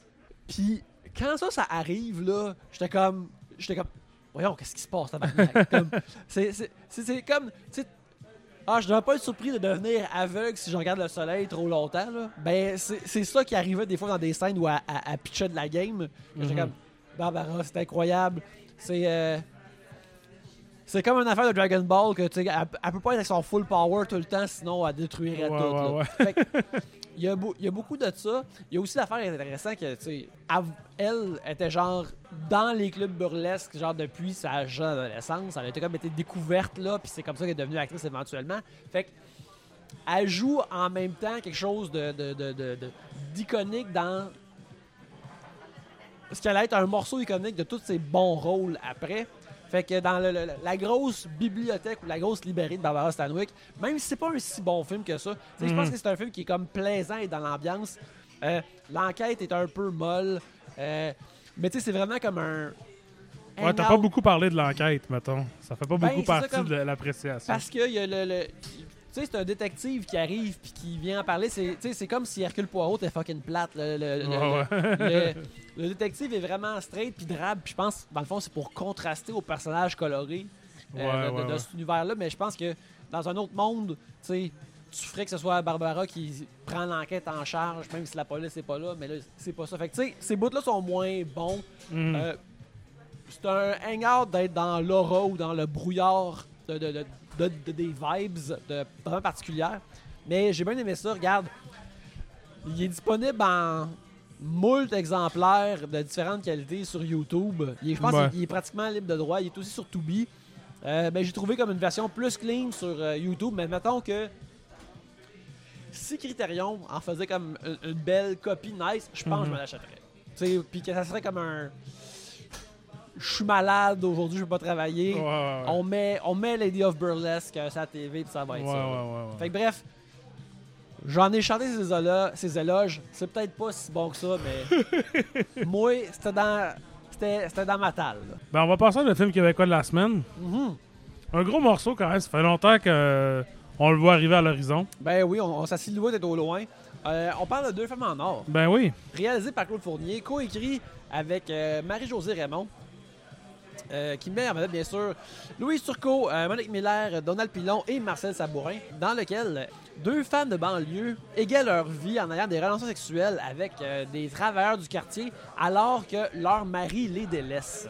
Monique Mercure. Excuse, t'as dit Monique- Monique? Miller. Ah, ok, ouais, c'est Monique Ouais. Mercure, excuse-moi. Oui, c'est ça, eff- effectivement. Puis c'est un film, bon, tu sais, iconique de iconique, là, Mhm. au Québec. Ben, il y a- récemment, il a été repris au, au théâtre. Puis avec- là, ils font un remake aussi de. Ils font un- ouais. Chloé Robichaud va, euh, euh, va faire un, un remake de ça. Puis au théâtre, ça a été repris avec euh, Sophie Desmarais et Isabelle Brouillette dans le rôle des deux, des, des deux femmes en or. Ils l'ont pas fait longtemps, mais c'était sold out tout le Ouais. temps. Anyways, euh, au théâtre de la Licorne, Marc-Claude et moi, on a essayé d'avoir des billets pour, mais c'était comme impossible. Là. Ouais, là, fait que là, le film, c'est-tu basé sur l'adaptation du théâtre? Euh, j'ai rega- j'ai j'ai regardé cette j'ai cherché cette information-là, puis c'était pas spécifié. Je me demande si ça serait pas le cas, ou si euh, justement Chloé Robichaud, elle va peut-être pas comme se prendre euh, une autre writer puis le, le- recontextualiser. Parce que je sais. que le- la version au cinéma, ça va être euh, Karine Gontier-Heinemann et Laurence Leboeuf Ok, qui ouais. font les, les deux femmes en or, Ben, tu sais, les titulaires femmes en or. ben, avec justement Karine Gontier Heinemann, en regardant ça, c'est difficile de pas penser tout de même à c'est comme ça que je t'aime. Oui, oui, c'est sûr que ça, ça fait partie de ça. Là. Oui, oui, tu sais, exact. C'est- vraiment. euh, c'est de mèche. Puis, tu c'est aussi un film que j'avais pas réalisé, mettons, à quel point ça faisait partie de la culture. Je l'avais jamais vu. J'avais vu des bouts, tu sais, ça joue au Canal D tout le temps. Je me souviens d'avoir vu la scène de Paul Bussonneau Bien à sûr. TV. Un, un plâtrier, il est respectable. Il est français, mais il est respectable. c'est ça, exactement. Ben, la dernière fois qu'un plâtrier un français est venu au Québec, puis il était été respectable. Ouais. Aujourd'hui, j'écorche les Allemands, les Français. Ouais. Stay tuned pour d'autres Européens qui vont en prendre pour leur, euh, Leur rhume. Mais oui, bon, fait que c'est ça. Puis c'est un film, je pense que qui est mal mal interprété. Ou tu sais comme la, la perception populaire, de la même manière que Valérie aussi. Oui. Est mal euh, perçue, dans- mettons par euh, le- le- surtout si tu l'as pas vu, mettons là. Tu sais la, la réputation de deux femmes en or est comme vraiment que c'est cacapouette glisse dans de la merde. Ça l'est un peu quand même. Oui. Mais le film de Claude Fournier qui est réellement comme ça, c'est La pomme, la queue et les pépins. Oui. Film, regardé un film important dans notre, euh, notre Oui, amitié. un film important pour moi, genre vraiment tu sais comme qui est un film que je suis pas sûr que je l'aime. J'y pense presque à tous les jours. Dire, si jamais on était pour faire un genre d'épisode live avec visionnement d'un Mhm. film, je pense que. Il faudrait que ça soit ça. que ça soit ça ou il, est- dans le top 3 Ouais, ouais, certainement, ouais, ouais, ouais. Parce que, tu sais, c'est vraiment. Parce que. Puis là, tu sais, je vais contraster un peu. Deux femmes en or, c'est vraiment quand même mainstream, clean, beau et poli. Comparé à la pomme, la queue et les pépins. Ouais. Que les murs suintent la pisse. puis tout le monde a des traces de break visibles dans le culotte. Ils font rien que parler de leur queue, puis de venir, puis de manger des pâtés de marde. Tu sais, whatever. C'est vraiment. Puis deux en or, je pensais que ça allait être comme ça, mais finalement, c'est assez, tu sais. Ben, premièrement, on voit, on voit beaucoup l'influence. Le fait que Claude Fournier vient de l'ONF, puis qu'il Ouais. faisait des documentaires avant. Ce qu'on ne voit pas dans La pomme, la queue les pépins, que tu aurais l'impression que c'est réalisé par quelqu'un qui n'a jamais vu une caméra avant. Ouais. Fait que, tu sais, j'étais- agréablement surpris, mettons, que Deux femmes en or, ce soit quand même assez. C'est un vrai film. Tu sais, c'est- du cinéma. Mhm. Qui pousse l'enveloppe à un moment où ce que l'enveloppe était rarement poussée, fait que- et qui se satisfait de peu, mettons. Oui, je dirais, je dirais que ça, c'est exact. Là.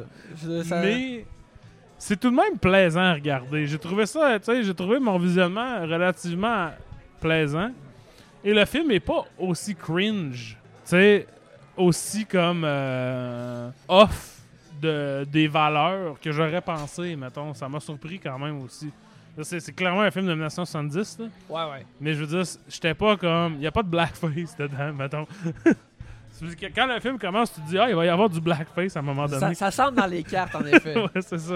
Ben, tu sais, euh, moi aussi, regarde, justement, ça, ça- c'est drôle que- qu'on parle de ça justement après que je viens de parler de Lady of Burlesque. Quand on est avec les dames et leurs nombreux amants qui sont tous des ouvriers, qui sont comme des grandes figures Ouais, ouais. justement de comédie burlesque québécois, la température de ce film-là est just right. Je suis comme, ça c'est le fun, Ouais. ça j'aime ça. Je- que- que, euh, euh, Louise Turcot qui enlève lentement ses sous-vêtements, puis que là, Paul Bussonneau lui crie après parce que j'étais un plâtrier respectable, j'étais un homme respectable. C'est vraiment drôle. Que ce soit Paul Berval, Yvon Deschamps qui fait du prime, Yvon Deschamps, shit. Ouais, ouais. C'est comme des, des scènes-là, t'es comme, ok, il y, a- il y a probablement beaucoup d'impro. Euh, toutes ces affaires-là, je trouve ça tout de même vraiment le fun. C'est ce qui en- enveloppe le reste et du, du sitcomage assez mou pour moi. De une- commentaires sociaux aussi, que je trouve que. c'est très flagrant quand le film est comme bon là, on va prendre les choses un peu au sérieux. Voici du commentaire. Voici Pierre Elliott Trudeau. Ouais. Là, t'es comme oui, oui, d'accord. Il travaille pour les Anglais. Et euh, euh, Marcel Sabourin travaille pour les Anglais. Euh, il y a un portrait de la reine. Ben, l'affaire de portrait de la reine, vu que ça se passe chez eux, c'est comme correct. Là. Mais il n'est pas respecté par ses boss. Puis je suis comme, regarde. Quand ce film-là est pas avec les deux femmes en or, je trouve qu'il il est vraiment comme tout de même ouais. plate et pas intéressant. Comme tu sais, euh, ben tu vois, Marcel Sabourin, Yvonté, Oui. il est comme tout de même. au début, j'étais comme, c'est bien weird de l'appeler Yvon T. Puis là, j'ai pensé à notre ami Guilla Sincère, Ouais, qu'on appelle toujours Guilla. ben Fait que là, j'étais comme, ah, dans le fond, c'est ça. ça a du C'est sens. c'est pas faux. Juste parce que c'est pas un A, j'étais vraiment mêlé. C'est le leg de deux femmes en or. On appelle Ouais. Guilla euh, Sincère ainsi. Puis, euh, fait que lui, il est un peu plus intéressant, mais Donald Pilon, qui est juste, euh, moi, je veux. Le euh, problème, c'est Donald Pilon. C'est. Donald Pilon, dans quelle crise de monde est-ce qu'il est devenu une... Qu'est-ce qui est arrivé? Il est très... Tu sais, il a l'air d'un joueur de football, qui, tu sais, comme un, un joueur de hockey qui est soudainement devenu une vedette. Ouais. Il est très, très stiff, tu sais, puis- puis en fait, tu sais, dans Les Invincibles, je trouve qu'il est incroyable, mais dans Les Invisibles, il- tu sais, on parle encore de François Letourneau, il utilise le fait que Donald Pilon, il est tellement stiff, puis il a tellement pas d'expression pour essentiellement créer un homme qui est brisé complètement, qui est comme, qui est terrorisé par la vie, qui, tu sais, qui s'est... Là, tu le vois ici, puis là, c'est lui le mâle masculin, l'homme. Puis t'es comme, ouais, mais il a l'air endormi. Tu sais, a- ça a pas l'air d'y tenter d'être là. Il a pas l'air de. Tu sais, je l'imagine mal, mettons, être un. Quelqu'un qui a un job puis qui fait bien sa job. Ouais, ouais. Parce que sa job à Donald Pilon, c'est d'être un acteur, puis il la fait pas bien. Ouais. Tu des- des- comprends pas exactement comment il a pu. Mais quand il, sa maîtresse, comment il l'a séduit, là? Qu'est-ce que qu'est-ce qu'elle elle a fait? que- Qu'est-ce que lui, il a qu'elle a fait? Ouais, ça me tente. Ben, tu vois, ça, c'est une affaire, puis là, on va en parler. Je vais parler de plusieurs autres comédies érotiques que Ouais. j'ai regardées, mais dans le principe d'une comédie érotique, même si celle-là est menée par deux femmes, puis Mhm. c'est là que c'est la- le reverse, il y a beaucoup de juste. Si tu taponnes une fille, éventuellement, elle va dire oui. Tu sais? ouais, ouais, ouais. Puis pas tu la taponnes, genre, tu la taponnes exactement l'affaire que tu imagines quand, tu vas voir une fille que tu connais pas, puis tu lui pognes les bouts. Tu fais, hey, hey, t'es une cochonne, t'aimes ça. Puis là, éventuellement, elle va accepter d'être ta blonde. Ouais, parce que c'est comme la, la, la fantaisie non sérieuse offerte par ça, parce que j'imagine que les comédies dont on va parler sont c'est des acteurs comiques ou du monde qui ont de l'air. euh, Ouais. Oui, puis tu sais, puis ce, qui est, ce qui est quand même radical pour deux femmes en or, c'est que, bon, les femmes prennent le, euh, les deux femmes en or prennent le pouvoir et expriment, eux, leurs désirs Ouais. et ont du fun. Oui. Tu sais, puis ça, c'est c'est même radical. dire, pour avoir regardé beaucoup de comédies romantiques érotiques ou comédies érotiques non romantiques, plutôt, dans la foulée de Deux femmes en or, c'est rare en esti que ça arrive. D'habitude, là, c'est vraiment de la coercion. tu sais. Toi, t'es Ouais. horny, puis la fille, faut que tu la convainques de toucher ton pénis. Même, tu sais, ça, là, peut-être pas en 2023, mais mettons, en, en 2006, là, c'était encore radical comme proposition Ouais. qu'une femme pourrait avoir du plaisir Ouais. et désirer du sexe, tu sais. Il y a comme cette idée de comme ah ben tu sais c'est une cochonne, puis là genre je la je la pognasse, puis là elle, elle couche avec moi, ben là, je- là ça m'intéresse plus, c'est une cochonne. Tu sais comme ce genre de puis Donald Pilon, il représente énormément ça tandis que Marcel Sabourin, il représente comme un coq là, l'ultime coq, Ouais. de- de Il aime ses plantes. c'est ça. Il est pas intéressé par sa femme parce qu'il veut, genre, faire du ménage ou whatever. Puis il est coq par les Anglais. là.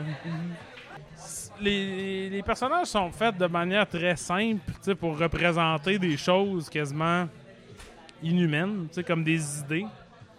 C'est là que ça c'est là que c'est plate parce que le film après ça est comme voici des personnages qui sont pas des vraies personnes qui ne sont comme le concept d'une idée. Vo- Voici leur quotidien. Puis t'es comme mais là ça je m'en crisse.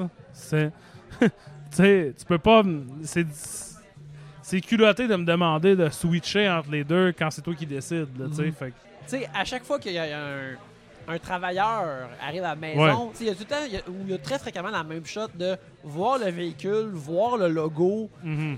Puis, tu sais, ça se passe en banlieue. Tu sais, comme justement, ils vont des champs, ils arrivent comme électricien, pas électricien, comme, euh, tu sais, Le gars du gars téléphone. du téléphone. Tu sais, ils parlent de la banlieue, puis là, on voit, la- ça coupe à la banlieue, puis c'est comme, ah, tu sais, tu penses, ça va tout être pareil, mais finalement, c'est un peu différent, mais en tout cas, tu sais, moi, je Mais peux pas- une nouvelle, ben, c'est Brossard, dans le fond. Oui, Puis c'est comme à la. Tu sais, c'est au bout de bout, là, il n'y a rien autour. Tu sais, leur- ils ont des grosses, grosses maisons. Puis au bout de la rue, il n'y a rien. ouais. C'est pas comme ça maintenant. là, tu sais. Non, non, mais euh, absolument. Puis tu vois, il y a comme une notion de. Ces femmes-là sont loin de tout. Fait que là, ils viennent. on- La notion de se faire livrer, comme. Tu sais, le laitier, ça existait avant, mais Ouais, de ouais. se faire livrer le- le- les services, maintenant, on se fait livrer du sexe. Ça, ça vient de- des compagnies. Le mari aussi travaille pour une compagnie. On est à merci de ça. Tu sais, il y a comme. Ces idées-là sont comme là.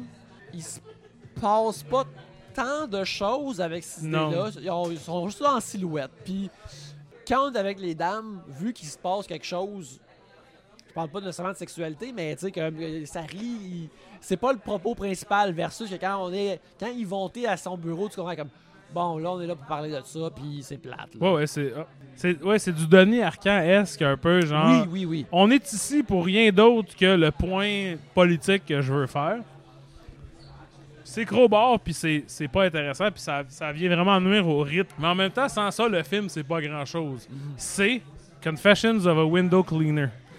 Un des films que j'ai regardé cette semaine, Bien il y a une série de films Carry On adjacents, britanniques des années 70. Confessions of, il y en a quatre. Il y a Confessions of a Driving Instructor, Confessions of a Pop Performer, Confessions of a Window Cleaner, puis il y en a un autre. Puis c'est avec un gars qui s'appelle Robin Asquith, qui est très laid, qui ressemble à genre euh, une peinture abstraite de Mick Jagger. Pouf! Puis lui, c'est un genre de jeune dude qui travaille pour euh, la compagnie de nettoyage de fenêtres de son beau-frère. Puis le beau-frère, dans le fond, on apprend rapidement que dans le fond, quand il nettoie des fenêtres, il nettoie pas des fenêtres, il va chez les madames, puis il y a du sexe avec eux autres. Dans Deux femmes en or, il y a presque pas de scène de sexe. En réalité, d'habitude, ça coupe avant, ou la majorité des. Tu sais, Il y a du dénudage. il y a du dénudage un peu, mais tu sais, ça, ça roule peut-être un peu, mais c'est ça. Ouais, c'est ça. Puis, Confessions of Window Cleaner, c'est le contraire. Il y a presque pas d'interaction. Il y a beaucoup de roulage, puis de, sais, puis de shenanigans de je suis tout nu puis je me cache avec une bouilloire, là, puis des affaires de même. C'était- Austin ça, Powers. Ouais, oui, exact. Puis, tu sais, le Austin Powers des du grainage dans ces films-là est super puissant. Tu sais, moi, quand j'étais jeune, Austin Powers, je trouvais ça drôle, là, il se promène puis on voit pas sa graine.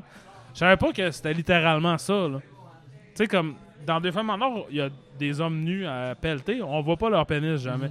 Mais c'est tout le temps comme ils font des culbutes. Tu sais, c'est- chorégraphié comme un film de Jackie Chan Oui. pour pas qu'on voit la graine de Donald Ouais, ouais, Lautrec, là, tu sais. C'est comme, OK, ouais. Puis Confessions of Cleaner, ça, ça appuie vraiment plus sur la source de la nudité puis du sexe, puis tu sais, du, du vaudeville entourant ça. C'est beaucoup plus plate, en fait, tu sais, parce que tu vois que là, il n'y a aucun soin de. C'est vraiment juste comme, j'ai huit actrices qui ont dit qu'ils vont enlever leur top, faut que je trouve huit situations dans lesquelles ils vont enlever leur top. That's it, that's all Mhm. en le regardant, j'étais comme ah, c'est comme ça ressemble à Deux femmes en or, mais ça a pas tu sais, ça a pas ça a rien à dire puis ça c'est pas intéressé par son concept tant que ça non plus, tu sais. Dans Confessions a Window Cleaner aussi, lui, il, a peur des femmes, il veut coucher avec toutes les femmes, mais quand ils sont féroces ou farouches ou tu sais whatever, ils, eux autres veulent du sexe, là, il a peur, il est, il est dégoûté. Sais, il veut les taponner puis il veut que les filles fassent non, non, ça m'intéresse pas. C'est ça qui le turn on Mhm. comme dans plusieurs autres films dont on va parler. Ouais. Fait que je trouve que, tu sais, ce modèle-là, pour une comédie de fesses, dans le fond, c'est vraiment juste un système de livraison de nudité. Ouais. Puis, il faut que ça soit comme moral. Ils vont chercher monsieur, madame, tout le monde. Puis monsieur, madame, tout le monde, il faut qu'ils voient une réticence. Ça peut pas être juste le fun. Ouais, le ça peut sexe. pas être débridé, puis ça peut pas. Exact. euh, ouais. Parce que, ah, tu sais. Mais dans, tout, dans ces films-là, c'est c'est sous-entendu que la madame, elle a des rouleaux dans ses cheveux. Son mari part toute la journée. Il la trompe, mais en autant qu'il ramène de Le bacon à l'argent, la le maison. bacon à la maison. Dans Confessions of a Window Cleaner, c'est toujours des affaires différentes. Un ananas, une pomme, une poire. Il faut qu'il amène des fruits exotiques. Mhm. C'est effectivement subversif, dans un sens que Deux femmes en or fait ça. Mais aussi, je trouve que ça assume pas tant ça, la sexualité. C'est très soft, c'est très genre amusant, la sexualité dans ce film-là. Mais c'est pas vraiment. Je la sens pas vraiment comme, tu sais, vraie. Mhm. Elle a pas de, de, de, répercussions, mettons. Tout le monde est un peu comme libertin, on aime ça, c'est correct, c'est ça. Mais c'est quand même le propos principal du film. Fait que Donc, le film que j'ai regardé, c'est euh, en anglais, c'est School Teacher in the House. Un film avec Edwidge Fenech de 1978. Oh là là. A une, une dame que on a. euh, On, en a déjà parlé, me on, semble, on l'a vu dans nos en cet octobre, on a parlé des. On, on l'a vu dans des Hammer. Mhm. Puis je pense l'a peut-être vu dans des dans des Hammer puis dans des Giallo. Puis elle a fait toute une run de, comme de comédie érotique. C'est la liceale, genre la lycéenne. Ok, ouais. Puis là, rapidement, c'était plus la lycéenne, c'était juste comme la prof ou whatever. Puis là, celui-là, Teacher in the House, c'est genre Edward Fenech, elle déménage dans un petit village pour être avec son mari. C'est pas son mari, son amant, qui est un genre de ministre de whatever. Puis il y a une femme, puis tout. Puis elle vit dans un bloc qui est à lui. Puis elle, elle joue du piano, genre elle donne des cours de piano. Puis là, tout le monde au village veut coucher avec elle. Puis là, ça aussi, c'est encore juste des shenanigans de, tu sais, 4-5 doutes vraiment lettres que leurs yeux viennent cross-eyed quand ils la voient se pencher, genre. D'accord, ouais. Puis, sais, en Italie, il y avait vraiment, il y a ces acteurs-là. Il y en a un qui s'appelle euh, Aldo. Aldo, quelque chose, c'est un gars comme un petit dude, un genre de Danny DeVito, avec les yeux croches. Mhm. Puis lui, il joue tout le temps des personnages de même, tu sais, comme des genres de. le- L'enfant slow-mo de la famille qui est bandé puis il fonce dans des murs, là, genre. Puis tu sais, en regardant ça, ça m'a aussi vraiment fait penser Ah, ben Deux femmes en or, c'est pas si pire que ça, finalement, tu sais. C'est un film, c'est pas juste un système de livraison de Mhm. Mais quand même, je le sens un peu. Tu sais, il y a quelque chose d'un peu. euh, pas hypocrite nécessairement, mais on veut pas juste. Tu sais, il faut qu'il y ait genre un propos derrière l'affaire. Puis c'est le propos qui vient un peu comme alourdir la patente, finalement. Mhm. Je pense que. Une autre affaire que j'ai trouvé gossante aussi, c'est le, le style documentaire, justement, de Claude Fournier. Où est-ce que souvent il va commencer une scène par-dessus une autre scène. Ouais. Fait que tu vois que tu vois de la nudité, mettons, puis t'en- Fait que là, mettons, t'as euh, Monique Mercure, puis quelqu'un qui se roule tout nu sur un lit. Puis là, t'entends y vanter.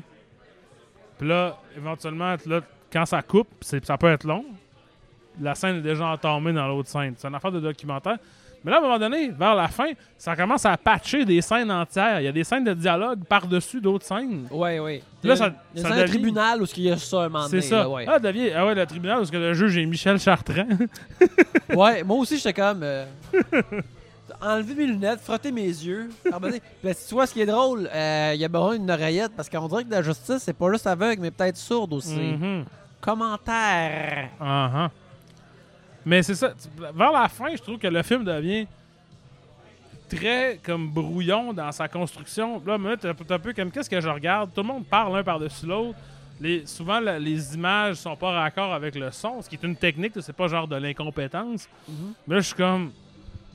Tu sais, il y a 25 minutes, là, le monde il bandait puis il tombait par la fenêtre. Là, c'est qu'est-ce qui se passe là, Tu sais, comme le film soudainement. Pourquoi il y a un euh, une, attaque d'anxiété de, sur nos sens, là? Mhm. Comme si on entendait tous les chuchotements dans une pièce. C'est ça. Là, ça devient un peu comme ah, ok, tu sais, je suis un cinéaste. Oui, oui, d'accord. C'est intéressant que ça soit là, mais en réalité, tu sais, dans la, la réalité de la chose, c'est gossant à regarder, puis c'est pas. C'est pas nécessairement propice au, au film qu'il essaie de faire, je pense. Mais en même temps, tu sais, c'est un film. Comme on disait, c'est quand même le fun à regarder. Ouais. Il y a relativement beaucoup de nudité, quand même. Oui, oui. C'est pour ça que tu regardes le film. Mais c'est pas non plus. Ça me semble pas gratuit comme certains, tu sais, comme euh, Confessions of a Window Cleaner, où c'est comme. Tu dis rien. Ce film-là est à propos de rien.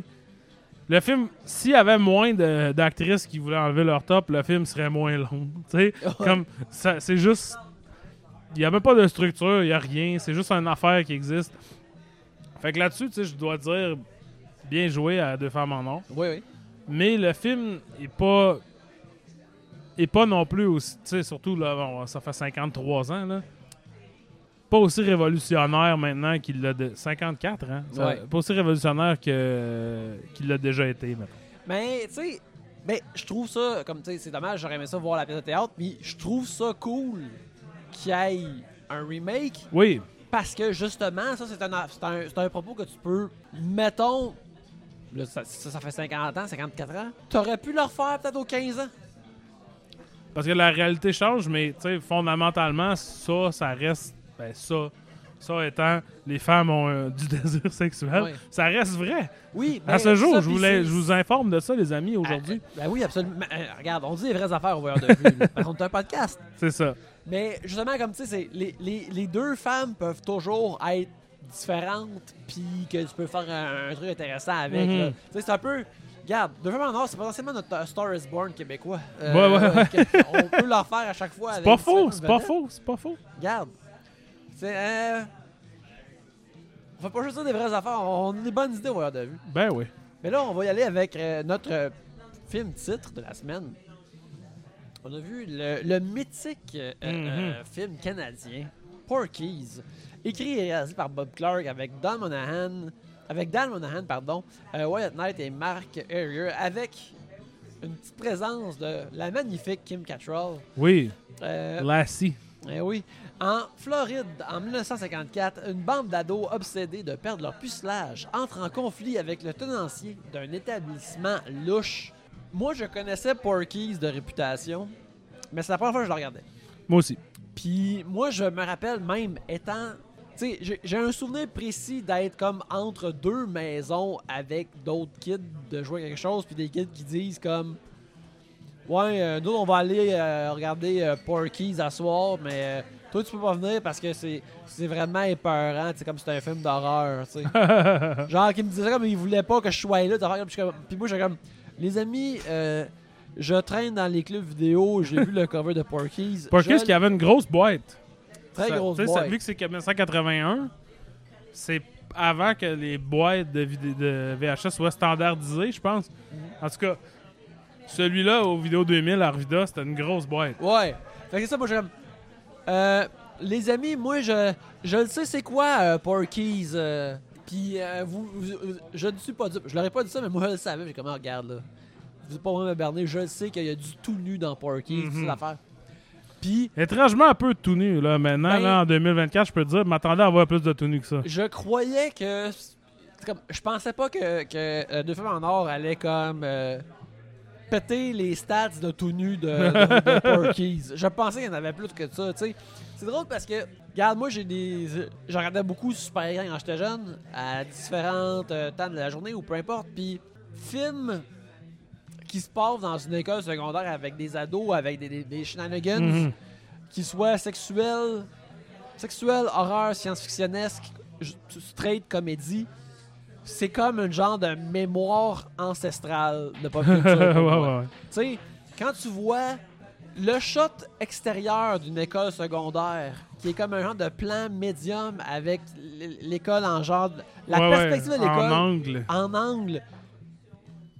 Je l'ai vu dans Buffy, je l'ai vu comme dans Back to the Future, mais je l'ai aussi vu. Comme, je je l'ai je l'ai vu dans 30 affaires Ouais, que je me souviens pas d'avoir vu, mais je sais que je l'ai vu. Fait il y a un aspect de, de ça que je- que j'ai toujours souvenu, le, le grain de l'image de, de- de- de ces films-là. Il y a un aspect de voir Porky's que j'étais comme Ah oui, j'ai vu ça 20 fois. C'est ça. Mais c'est ça, puis c'est l'affaire aussi que j'ai réalisé. Porky's n'est pas le premier film à faire ce que Porky's fait, mais ça a vraiment aidé à codifier ça. Les, les genres de Porky's qui existent après Porky's, il y en a tellement. Il y en a tellement, puis j'ai essayé d'en regarder, mais c'était trop abrutissant, je pouvais pas. En petite dose, c'est correct de, de se taper une comédie de tonton de temps en temps, là, genre, pour, euh, tu sais, en trou normand, entre euh, ouais, ouais. deux Bergman, là, mettons. Mais sauf que, tu sais, à répétition, tu peux pas parce que c'est un peu toujours la même affaire. Puis, c'est, ça compte là-dessus, tu sais. Moi, ce qui m'a surpris, tu sais, on dit qu'il n'y a pas beaucoup de nudité, c'est qu'en fait, Porky, c'est comme Animal House, mais en vraiment pire. Puis Animal House, moralement, assez répréhensible, mais il y a John Belushi dedans. Tu sais. Mhm. Porky, moralement assez répréhensible, il y a Art Hindle dedans. Tu sais, Chris, lequel que tu penses que je vais regarder, là? fait que, tu sais, comme, il y, a- il y a comme un... Il y a quelque chose qui, qui est comme... Ça, a- ça a eu une influence qui n'est pas proportionnelle à qu'est-ce que le film contient, mais plus qu'est-ce que le film promet. Porky's a dit, promettez ça, c'est pas grave qu'est-ce qu'il y a dans votre film, vraiment. Puis il y a, y y comme cet aspect-là de promesse de, de Porky's, parce que ce qui est particulier justement avec ce que, ce que j'imaginais que le film est, est, le film est front-loadé de comédie de- d'adolescents Mhm. obsédés par le sexe, horny, c'est la rue principale. De, tu sais, le film commence avec le gars qui se réveille le matin, puis là, son, son pénis fait un chapiteau de- dans ses draps qui euh, est une image que tout le monde comprend, mais je dois admettre que moi, j'ai jamais eu des érections comme ça dans ma vie. Euh, il- Parle pour toi. Non, mais je veux dire, mais il, il- il était pas comme. Il avait pas un 90 degrés. Moi, comme ça. C'était longiligne, ça suivait le reste du corps. Mhm. C'est ça que je veux dire. Mais bref. Ça commence avec ça. Puis là, ensuite, il arrive à l'école, tout le monde est comme. Êtes-vous horny, les amis, puis vos pénis, puis tout ça? Tu sais, comme. Meat, sa graine est grosse, puis là, Ouais, tu- ouais. il- il- il- est-ce qu'il va montrer sa graine à une adolescente ou est-ce qu'il euh, il- tapote puis il est viol contre son gré? On n'est pas sûr au début. Ouais, ouais, ouais. Mais bref, t'as vraiment comme un 5 minutes de Chris, ce brouillard-là est trop épais, je vais pas passer au travers. Tu sais, c'est c'est- Ouais, c'est- ouais. c'est trop comme euh, euh, rage de, de, de bonheur. Puis là, après, t'as du shenanigan sexuel de ben, les amis, on se ramasse de l'argent pour aller à, à- à- à une maison avec une travailleuse du sexe. Puis là, il va avoir comme une entourloupette avec ça. Là, ce reste de, de tout ça, je suis comme Ah, ok. C'est encore ça s'est calmé, mais là, c'est comme plus dans la comédie. Puis c'est ça que je pensais que le film était. Ouais. Fait que là, c'est comme cette, euh, le- le- le- ce que Blake Snyder appelle euh, la promesse de la prémisse. Toutes ces affaires-là. Là, après, comme, ah, ok, on va, on va chez Porky's, un bar avec un, un néon incroyable. Ouais. Comme Qui est comme euh, sur des pilotis dans une swamp. des pilotis dans une swamp, puis qui est comme le, le bar de Roadhouse, mais pas exactement le bar de Roadhouse, mais Ouais. avec des, des, des dames burlesques et tout ça. Puis on dirait que juste les ados pensent qu'on qu'ils peuvent coucher avec, mais on, à, à mon souvenir, le film ne dit pas ça exactement. On dirait que Porky, que, Porky est plus comme Oh ouais, donne-moi de l'argent pour coucher avec, puis là, il, il, il crisse le monde dehors. Oui, c'est essentiellement ça. Je pense que c'est pas vraiment un bar. Tu sais, c'est un, un véritable bar de danseuse. Ouais, ouais. Dans l'optique où ce qu'ils prennent ton argent, ça coûte super cher à rentrer. Ouais, Ils te donnent l'impression qu'il va se passer quelque chose, puis là, ils te mettent sur le cul. tu sais. Puis eux autres, ils sont pas prêts à cette. Surtout en 1954, j'imagine. Là, ouais. Ils sont pas prêts à cette éventualité. C'est fou aussi comment ils sont en, une fois qu'ils sont dans Porky's, on dirait plus que le film est en 1954. On dirait que euh, euh, on dirait que tu pourrais avoir une machine de vidéo poker en arrière. Oui, absolument. Mais euh, fait que là il y a ça, puis je suis comme OK, voici ce- à ce quoi je m'attendais du film. Mais une fois que les, les, les, les adolescents sont, sont expulsés du Porky's, le film est plus ça pantoute. Ouais. Puis ça, j'ai vraiment été surpris. T'as des shenanigans de secondaire, euh, mais encore qui sont un peu sexuels, mais qui sont vraiment, tu sais, la, la, la, la- le piton rage sexuel est vraiment descendu comme il, Ouais.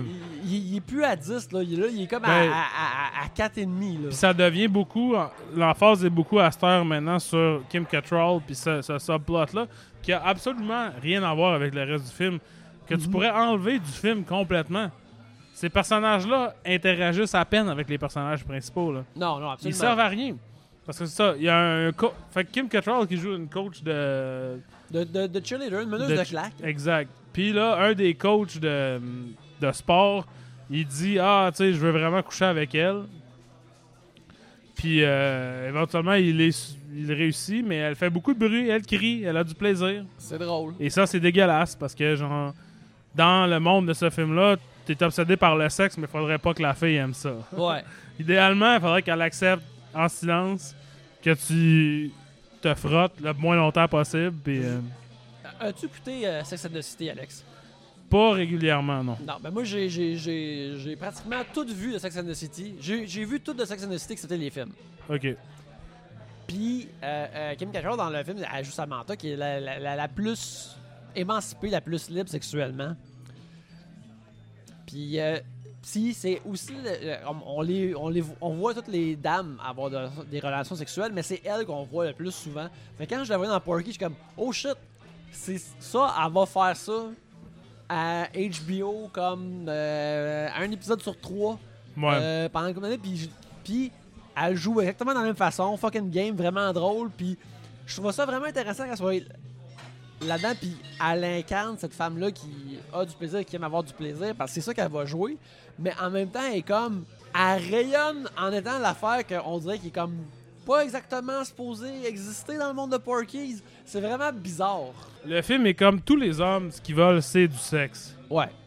Puis, ils sont pas difficiles. Ils vont prendre le sexe qui passe. Sauf ça, ça, ça, ça, ça. Là, maintenant, t'es comme, ben là, regarde, t'es-tu horny ou t'es pas horny, là?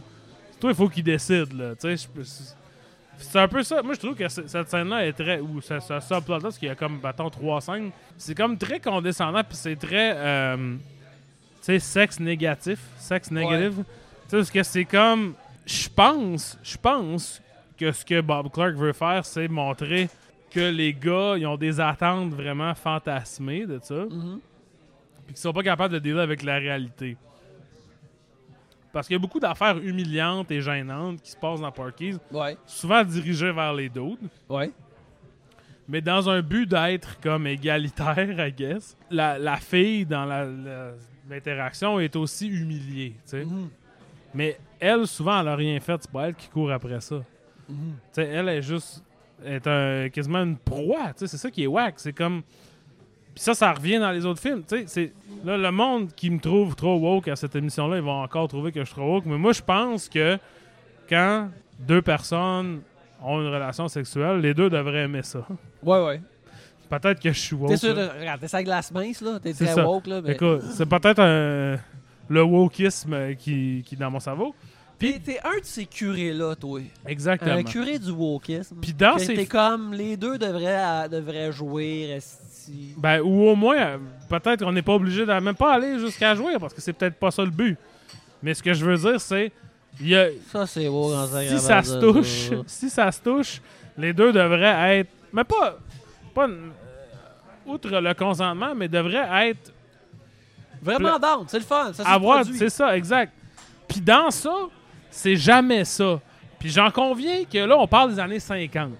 Fait que dans les années 50, il y a un puritanisme quand même, je pense, qui est inhérent aux affaires. Bob Clark parle de sa vie, de lui quand il était jeune.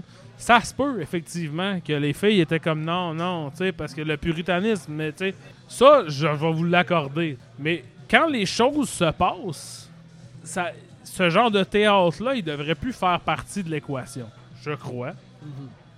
Puis ça devrait être dans le plaisir et dans la joie. Et Ouais, dans ouais. le- Puis c'est souvent juste dans le comme je cherche un endroit dans lequel me masturber, préférable- préférablement vivant. Puis ça, c'est un peu comme.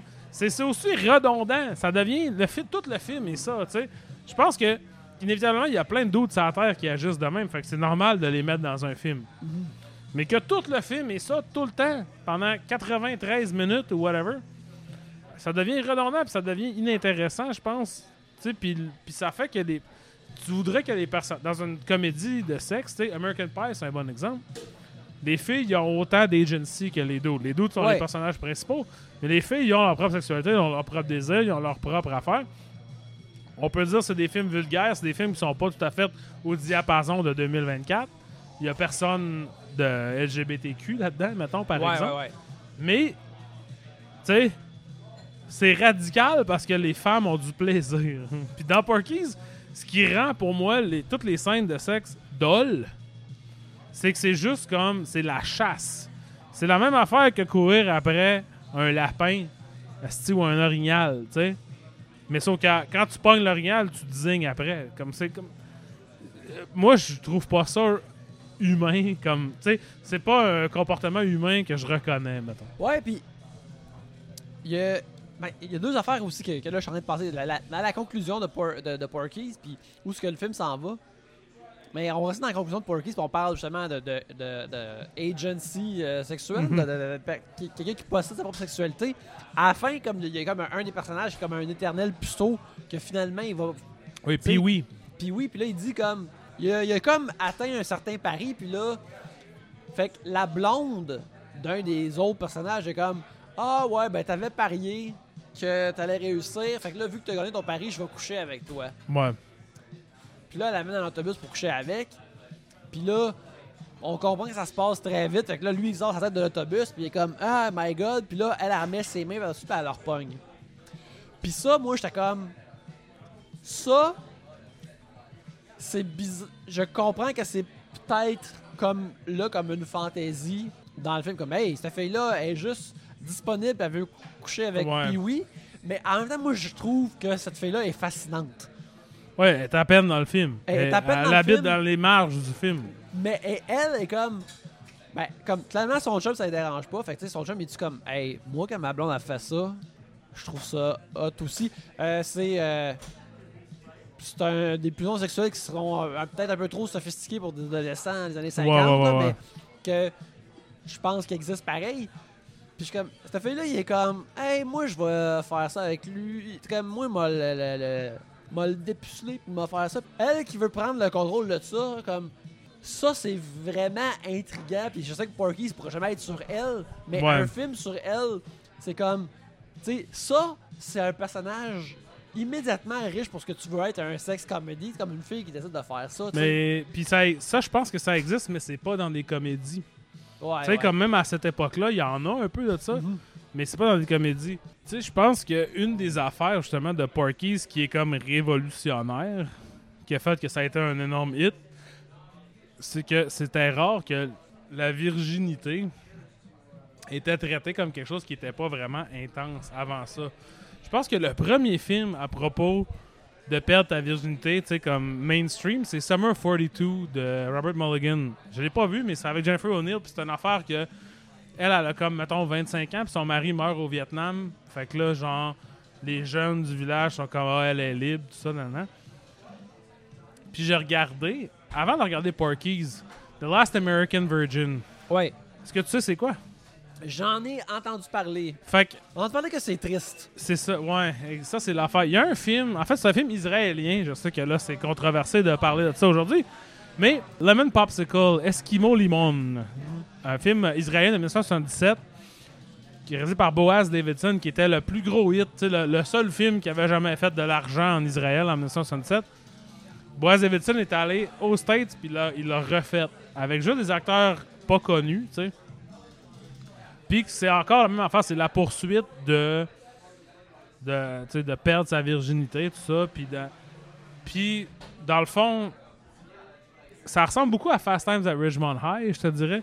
Mais c'est plus ouvertement, tu sais, c'est moins un chassé croisé de plein de sortes de monde. C'est vraiment quatre, trois innocents kids qui veulent avoir du sexe. À la fin, ça devient un peu comme, sans spoiler ce qui se passe, un film de tes actions de moron ont des répercussions. Puis c'est pas sur toi. Fait que, tu sens-toi mal. Tu sais, comme. T'es pas tout seul dans ça, dans ton désir de fourrer. Puis j'ai pas tant trouvé ça bon, hein, American Virgin, en regardant. Mais là, si j'avais regardé après Porky, je pense que j'aurais vraiment été plus positif. Parce que là, American Virgin, ça a plus une vibe de. de film de Boner Jam moderne, tu sais, un genre de um, Blockers ou Booksmart. C'est encore très puéril, c'est encore très, tu sais, nudité et tout ça, mais les actions ont des conséquences. Puis dans Porky's, les actions n'ont pas vraiment de conséquences. Sauf quand ils veulent briser le bord de Porky's. Ouais, d'ailleurs, c'est une affaire qui est vraiment weird, c'est que justement, le film pose à être une comédie de sexe, puis là, ça, ça devient plus un truc de mœurs adolescentes, encore un peu horny, mais pas all the way, puis là, ça devient comme, faut se venger contre Porky's, et Ouais. éventuellement, ça devient non seulement un film de guerre, ça devient un film de guerre du Vietnam. Ouais, ouais. Parce qu'ils sont comme dans l'eau, puis là, ils sont comme, faut aller poser des bombes, faire exploser le pilotis, puis tout ça, tu sais. Puis ça, c'est une affaire de boomer, tu sais. Puis spécifiquement comme de boomer qui ont. Bob Clark est né en 1939, puis c'est basé sur sa vie. Son, son... Fait que il était trop jeune pour aller à la Deuxième Guerre mondiale, mais il était peut-être trop vieux pour aller au Vietnam.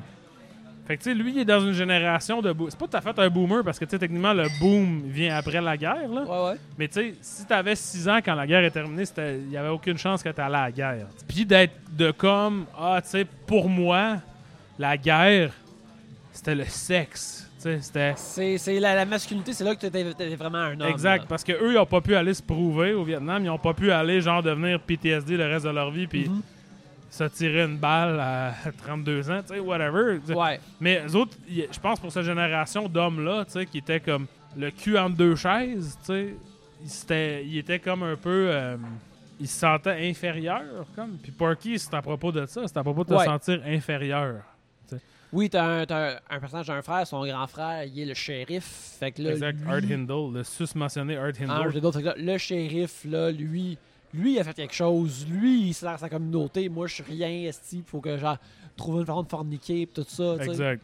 Puis tu sais, ces affaires-là sont correctes dans Porky's, hein. mais sont pas drôles. Puis, tu sais, je trouve, je trouve ça quand même intéressant que le film ait été un énorme succès. Tu sais, c'est pendant longtemps, puis peut-être encore à ce jour, le, plus, le film canadien qui a fait le plus d'argent. Mhm. Un trailer de French Girl est sorti aujourd'hui, c'est ça. On va voir ce qui arrive. ça se peut, ouais, écoute, euh, le futur La belle est famille. Mais, mais je trouve ça parce que c'est- un film qui promet quelque chose et qui ne livre pas. L'autre l'autre affaire de sexe, puis c'est comme l'image de Porky's, la scène dans la douche où est-ce que quelqu'un met sa graine dans le trou, Ouais, ouais. qui est, qui est la seule affaire que je connaissais de Porky's, qui est l'image sur le- la pochette. Une vraie, une, vraie situation, petit Spirou. Exactement. Où est-ce que, bon, pour, pour euh, les gens à la maison, les, les deux trouvent une façon d'aller comme en dessous de la structure, de, euh, dans la genre de... De plomberie de l'école. de plomberie de l'école, exact. Faire un trou, puis ils peuvent zioter les madames qui prennent leur douche. Sauf que là, ils sont en train de les madames qui prennent leur douche, puis il y a une madame en surpoids qui se met devant le trou. Fait que là, ils, sont, ils peuvent pas se crosser. Ouais. Fait que là, il y a. Puis oui, il crie Tasse-toi! Puis là, madame Ballbreaker, La surveillante. la surveillante, vient et agrippe le pénis de. Pas de. C'est pas Pee-Wee qui met son pénis dans le trou, c'est. euh, Non, c'est un, ses- un de ses sidekicks. Un de ses sidekicks Quel- avec un peu la même face. Là. Quelqu'un met son pénis dans le trou qu'il utilise pour zioter une fois que les femmes sont parties. Madame Ballberker prend et commence à tirer le dit pénis. Et ceci était la chose la plus désopilante que quelqu'un avait jamais vue en 1981. Au point tel que c'est devenu comme une scène forte du cinéma, de la comédie au cinéma. Écoute, ça, trois scènes sont. Trois suites sont nées grâce à cette scène. Exactement. Puis, euh, c'est pas très drôle. Ça n'a pas rapport non plus. C'est une excuse pour qu'on voit de la nudité parce qu'il y en a, comme on disait, relativement peu. Ça, je vais dire, c'est à l'image du film. Eux autres, ils veulent la nudité, puis ils sont jambons, puis ils sont caves. Fait Ils qu'ils en sont jamais capables pas. de se rendre. C'est ouais, ça. Fait que c'est normal que nous, on en obtienne, on en Ben, Il y, pas non plus. y a- y a tout de même. Comme on voit beaucoup, on voit une couple de fois les hommes nus. Il y a tout de même beaucoup de d'échecs et de, de défaites Ouais. et de, de, de honte serait peut-être trop intense, mais de revers de leur quête à la sexualité Ouais, ouais, ouais. qui est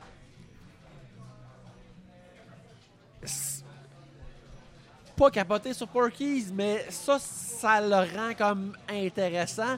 Puis je peux imaginer qu'il y avait, qu'il y avait mille euh, fait, Ben, il n'y aura pas de honte dans le nôtre. Ouais.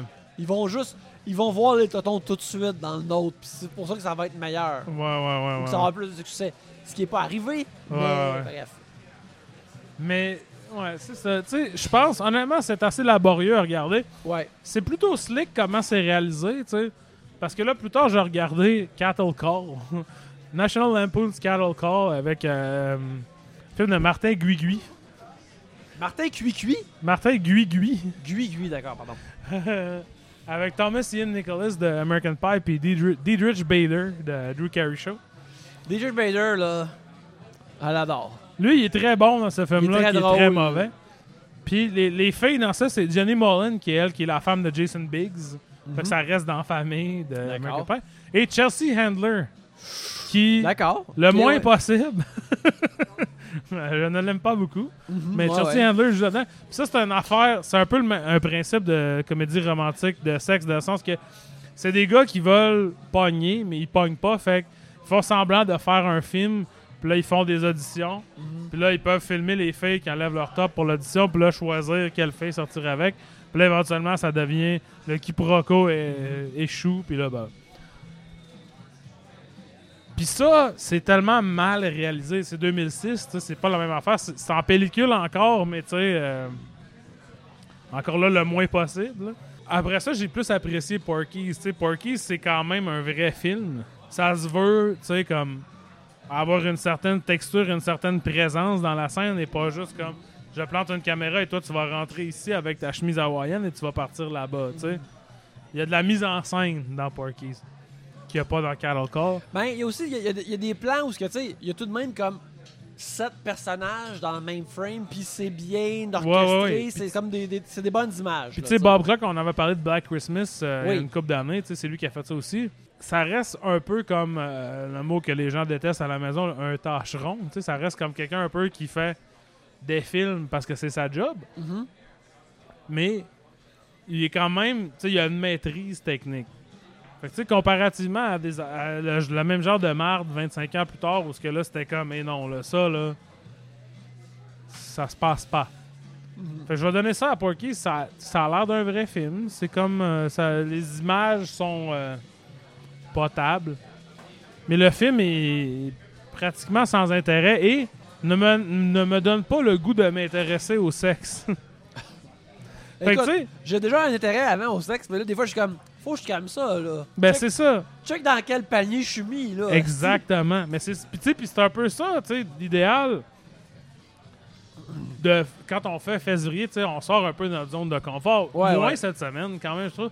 La semaine prochaine, par exemple, ça va être un peu Ouais, ouais. ça sera pas des films des voyeurs de vue habituels. Non, absolument Fait pas. tu sais cette idée de comme ah ben tu sais je veux voir des choses, tu sais comme on sort dans une zone de confort, ça reste quand même que tu sais dans la vie les gens, toi et moi on parle pas de sexe Non, non. comme ça. Là, ça c'est comme une affaire quand même qui est pas tant tabou maintenant en 2024, mais qui est pas nécessairement un sujet euh, Mhm. que tu parles avec du monde par rapport. Exact. Puis Porky's est comme c'est plein de honte puis de comme tu sais les filles c'est fait pour être taponnées puis c'est fait pour c'est sûr qu'ils vont dire non faut que tu les convainques faut que tu fasses des trucs Mhm. de la tricherie. Pour- Puis tu sais, je veux dire, écoute, si, si moi je peux, tout le monde peut. Vous avez pas besoin d'être des porkies, les amis. Là. Non, non. Faut, il faut croire en soi. ouais, ouais, absolument. C'est très possible. Si nous autres, C'est ça, exact. C'est possible pour Des tout deux le avec monde. un podcast qui chasse les gens du bord. qui chasse les gens du bar. Mais que le bar nous. Et, et nous, nous sac pas dehors. et que nous avons des belles relations avec des, des, des, des, des- des femmes sublimes. Exactement. Fait que tu sais, c'est ça. Porky, je le recommande pas. Si vous l'avez jamais vu, Non. vous êtes c'est- correct de même. C'est vraiment pas un problème. Je voulais parler, vu que c'est un film que je pouvais pas slider nulle part, mais qu'il vaut la peine d'être. Mon Catherine Deneuve de cette semaine. Ah, bien sûr, bien sûr. Mon quoi de neuf docteur, j'ai regardé un film qui s'appelle Beach House de 1977, réalisé par Sergio Citti, Citti, C-I-T-T-I, qui était un grand collaborateur de Pasolini. Ça, je Mhm. le savais pas avant de partir le film. Puis, Pasolini qui faisait pas des films de comédie érotique, Mhm. mais Sergio Citti qui écrivait des films avec lui, qui joue dans ses films, tout ça, a fait ce film qui se passe entièrement dans une, une beach house, mais comme c'est comme une salle pour se changer à la plage. Fait que tu payes pour avoir accès. Oui, oui, oui. Comme c'est comme une grosse maison, euh, un, un bloc carré là, en plywood, là, avec un toit. Le monde laisse leurs sacs puis leurs affaires là. Puis la caméra est toujours à l'intérieur de ça. Fait que là, tu vois les gens venir, tu sais, comme venir se changer, venir euh, Mhm. discuter, tout ça. Un peu comme caméra café, mettons. Oh là là. T'as toutes sortes de monde, là, mais tu sais, puis t'as des gens. T'as Jodie Foster dans ce film-là qui joue la fille d'une famille. Fait la famille. Jodie Foster est avec son grand-père, sa grand-mère, son petit frère, puis son cousin idiot, qui est un genre de d'idiot, là. Puis là, l'affaire, c'est que que Jodie Foster serait enceinte. à- Puis c'est en 77, fait qu'elle a l'âge dans Taxi Driver. là. Ok, ouais. Et là, il, faudrait, il faut que le cousin idiot euh, fornique avec pour qu'il puisse être blâmé comme étant le père. Et après ça, ça va garder ça dans la famille. Là, tu te dis, ah, c'est fucké. C'est pas une prémisse de comédie de sexe. Non, absolument pas. Je dirais que. T'as Hugo Tognazzi qui arrive, qui est un genre de businessman. Puis là, il y a deux femmes qui veulent absolument coucher avec, puis lui, ça l'intéresse pas. T'as deux dudes, dont un un très petit pénis, qui veulent séduire des filles. T'as deux doudelettes, dont un qui est le frère de Sergio City, qui est un gars qui est dans tous les films de Pasolini aussi. Puis l'autre, c'est euh, Gigi Proietti, qui était dans le euh, Pinocchio déprimant de Matteo Garonne. Comme- qui est comme un genre, tu sais, t'as des acteurs comme qui sont connus, là. Puis là, ils viennent, puis là, ils sont nus battent, puis toute la nudité est non érotique. Sais, c'est du monde qui change. Puis tout est weird, là. Tu sais, c'est des sketchs de caméra café où ce que les acteurs sont essentiellement la graine à l'air. Puis c'est pas folichon. Puis c'est... j'étais tellement- je trouvais ça tellement weird que c'est vraiment comme un film qui se promet comme... Tu vas avoir des seins. C'est pas faux, là. T'envoies des seins. Ouais. Mais c'est pas ça le prêt. Tu sais, fait que là, c'est comme un peu... Ton œil sera pas rincé, là. C'est ça. C'est comme rocambolesque sexuel, un peu. Tu sais, t'as comme un couple qui, pour quelconque raison que je me souviens pas, n'ont jamais pu euh, consommer leur amour. Fait qu'ils décident de louer ça comme endroit pour forniquer. Mais il y a évidemment toujours du monde qui les interrompt. Éventuellement, ils ont des coups de soleil puis ils peuvent plus se toucher. Les autres sont toujours tout nus. Mais tu sais, ils sont tous brûlés. C'est pas comme. Ouais. Fait que t'as l'impression que le film, c'est comme une anti-sex comedy. tu sais, Ça, ça veut être le contraire de ça. Puis Catherine Deneuve apparaît dans un moment donné, un des. Le gars, Luigi Poretti, il, il mange une affaire dans la tête ou je sais pas trop, il fait une commotion cérébrale. Là, il y a une séquence de rêve où ce que tout le monde est tout nu dans le bois. Puis Catherine Deneuve essaie de le séduire en disant des affaires incompréhensibles. Puis éventuellement, vu que lui a une commotion cérébrale, c'est lui qui est con- il se fait convaincre d'engrosser Jodie Foster. Aïe, aïe, aïe. L'autre, je voulais parler de ça parce que ça, c'est comme. Ça, c'est twisted aussi, mais comme c'est voulu. Pas comme. Porky's, parce que c'est comme. C'est un arri- c'est pas un arrière-pensée, c'est juste un, un accident de ce qui arrive dans la construction. on- c'est ça, on dirait, funny bonnet, on dirait qu'ils n'ont pas pensé. C'est c'est pas réfléchi, c'est juste comme mis sur la table. Tandis que Beach House est vraiment en train de dire genre, voici des situations, tu sais, même une situation de je dirais un trou dans le mur puis je regarde la nudité. Puis c'est comme. À chaque opportunité que le film a de dire, regarde, voici la comédie grasse et conne de rinçage d'œil que tu veux. C'est du, vrai- c'est du vrai monde ceci est troublant. T'as comme un gros Italien avec un petit petit pénis qui le met dans- en close-up dans le trou, tu sais, c'est comme ah. En tout cas, dur à trouver, mais si vous cherchez sur internet, vous allez pouvoir le trouver. C'est un film euh, très très étrange, euh, Beach House Cassetto en italien. Euh, je recommande ça plus que Porky's, mettons. Ben, sur ces belles recommandations, on va terminer l'épisode, mon cher Alex. Oui. on- Qu'est-ce qu'on va regarder cette- la semaine, pour la semaine prochaine? La semaine prochaine, on va dans le, le sérieux, Le sérieux. dans oui. le psychodrame, dans le dans le lourd. Mhm. Regardez In, In the Realm of the Senses, euh, je pense que c'est l'Empire des Sens en français, de Nagisa Oshima, qui est sur le Criterion Channel. Ouais. Un film euh, longtemps banni, qui a gagné des prix, puis tout, qui est un grand film, euh, un des comme euh, standards de- des films euh, de répertoire internationaux des années 70, mettons. Mhm. Puis qui est pas, euh, qui est érotique, mais qui est pas euh, folichon, mettons, je te Mhm. dirais. Puis on va regarder un film québécois, ça va être Nuit numéro 1 de Anne Aymon, Ouais. qui a fait Jeune Juliette. Bien sûr. Puis je pense que Nuit numéro 1, c'est assez différent de Jeune Juliette. Je l'ai jamais vu, euh, Nuit numéro 1. Moi non plus, j'ai hâte de voir ça. Puis on va aussi avoir une invitée euh, pour Ben parler oui. de tout ça avec nous autres. Ça fait longtemps qu'elle n'est pas venue nous voir, Justine Smith de Justine Cult Smith. Montreal. Comme Montréal, oui, ça va être euh, que je croise occasionnellement à des visionnements de presse. Euh, fait que ça va être bien plaisant. Fait qu'on va voir ça. En attendant, Alex, les gens qui veulent te trouver sur Internet, ils te trouvent où? Tout ce que j'écoute.substack.com, Alex D Journal sur Instagram et Alex Rose avec deux petites barres à la fin sur Letterboxd. Euh, vous pouvez me suivre à Anthony Bazil, euh, sur Instagram, sur Letterboxd et sur Substack. Euh, cette semaine sur Substack, je vous ai envoyé euh, une, une nouvelle infolettre sur ma bande dessinée préférée, ma bande dessinée américaine préférée de 2023, Oh. Transformers de Daniel Warren Johnson.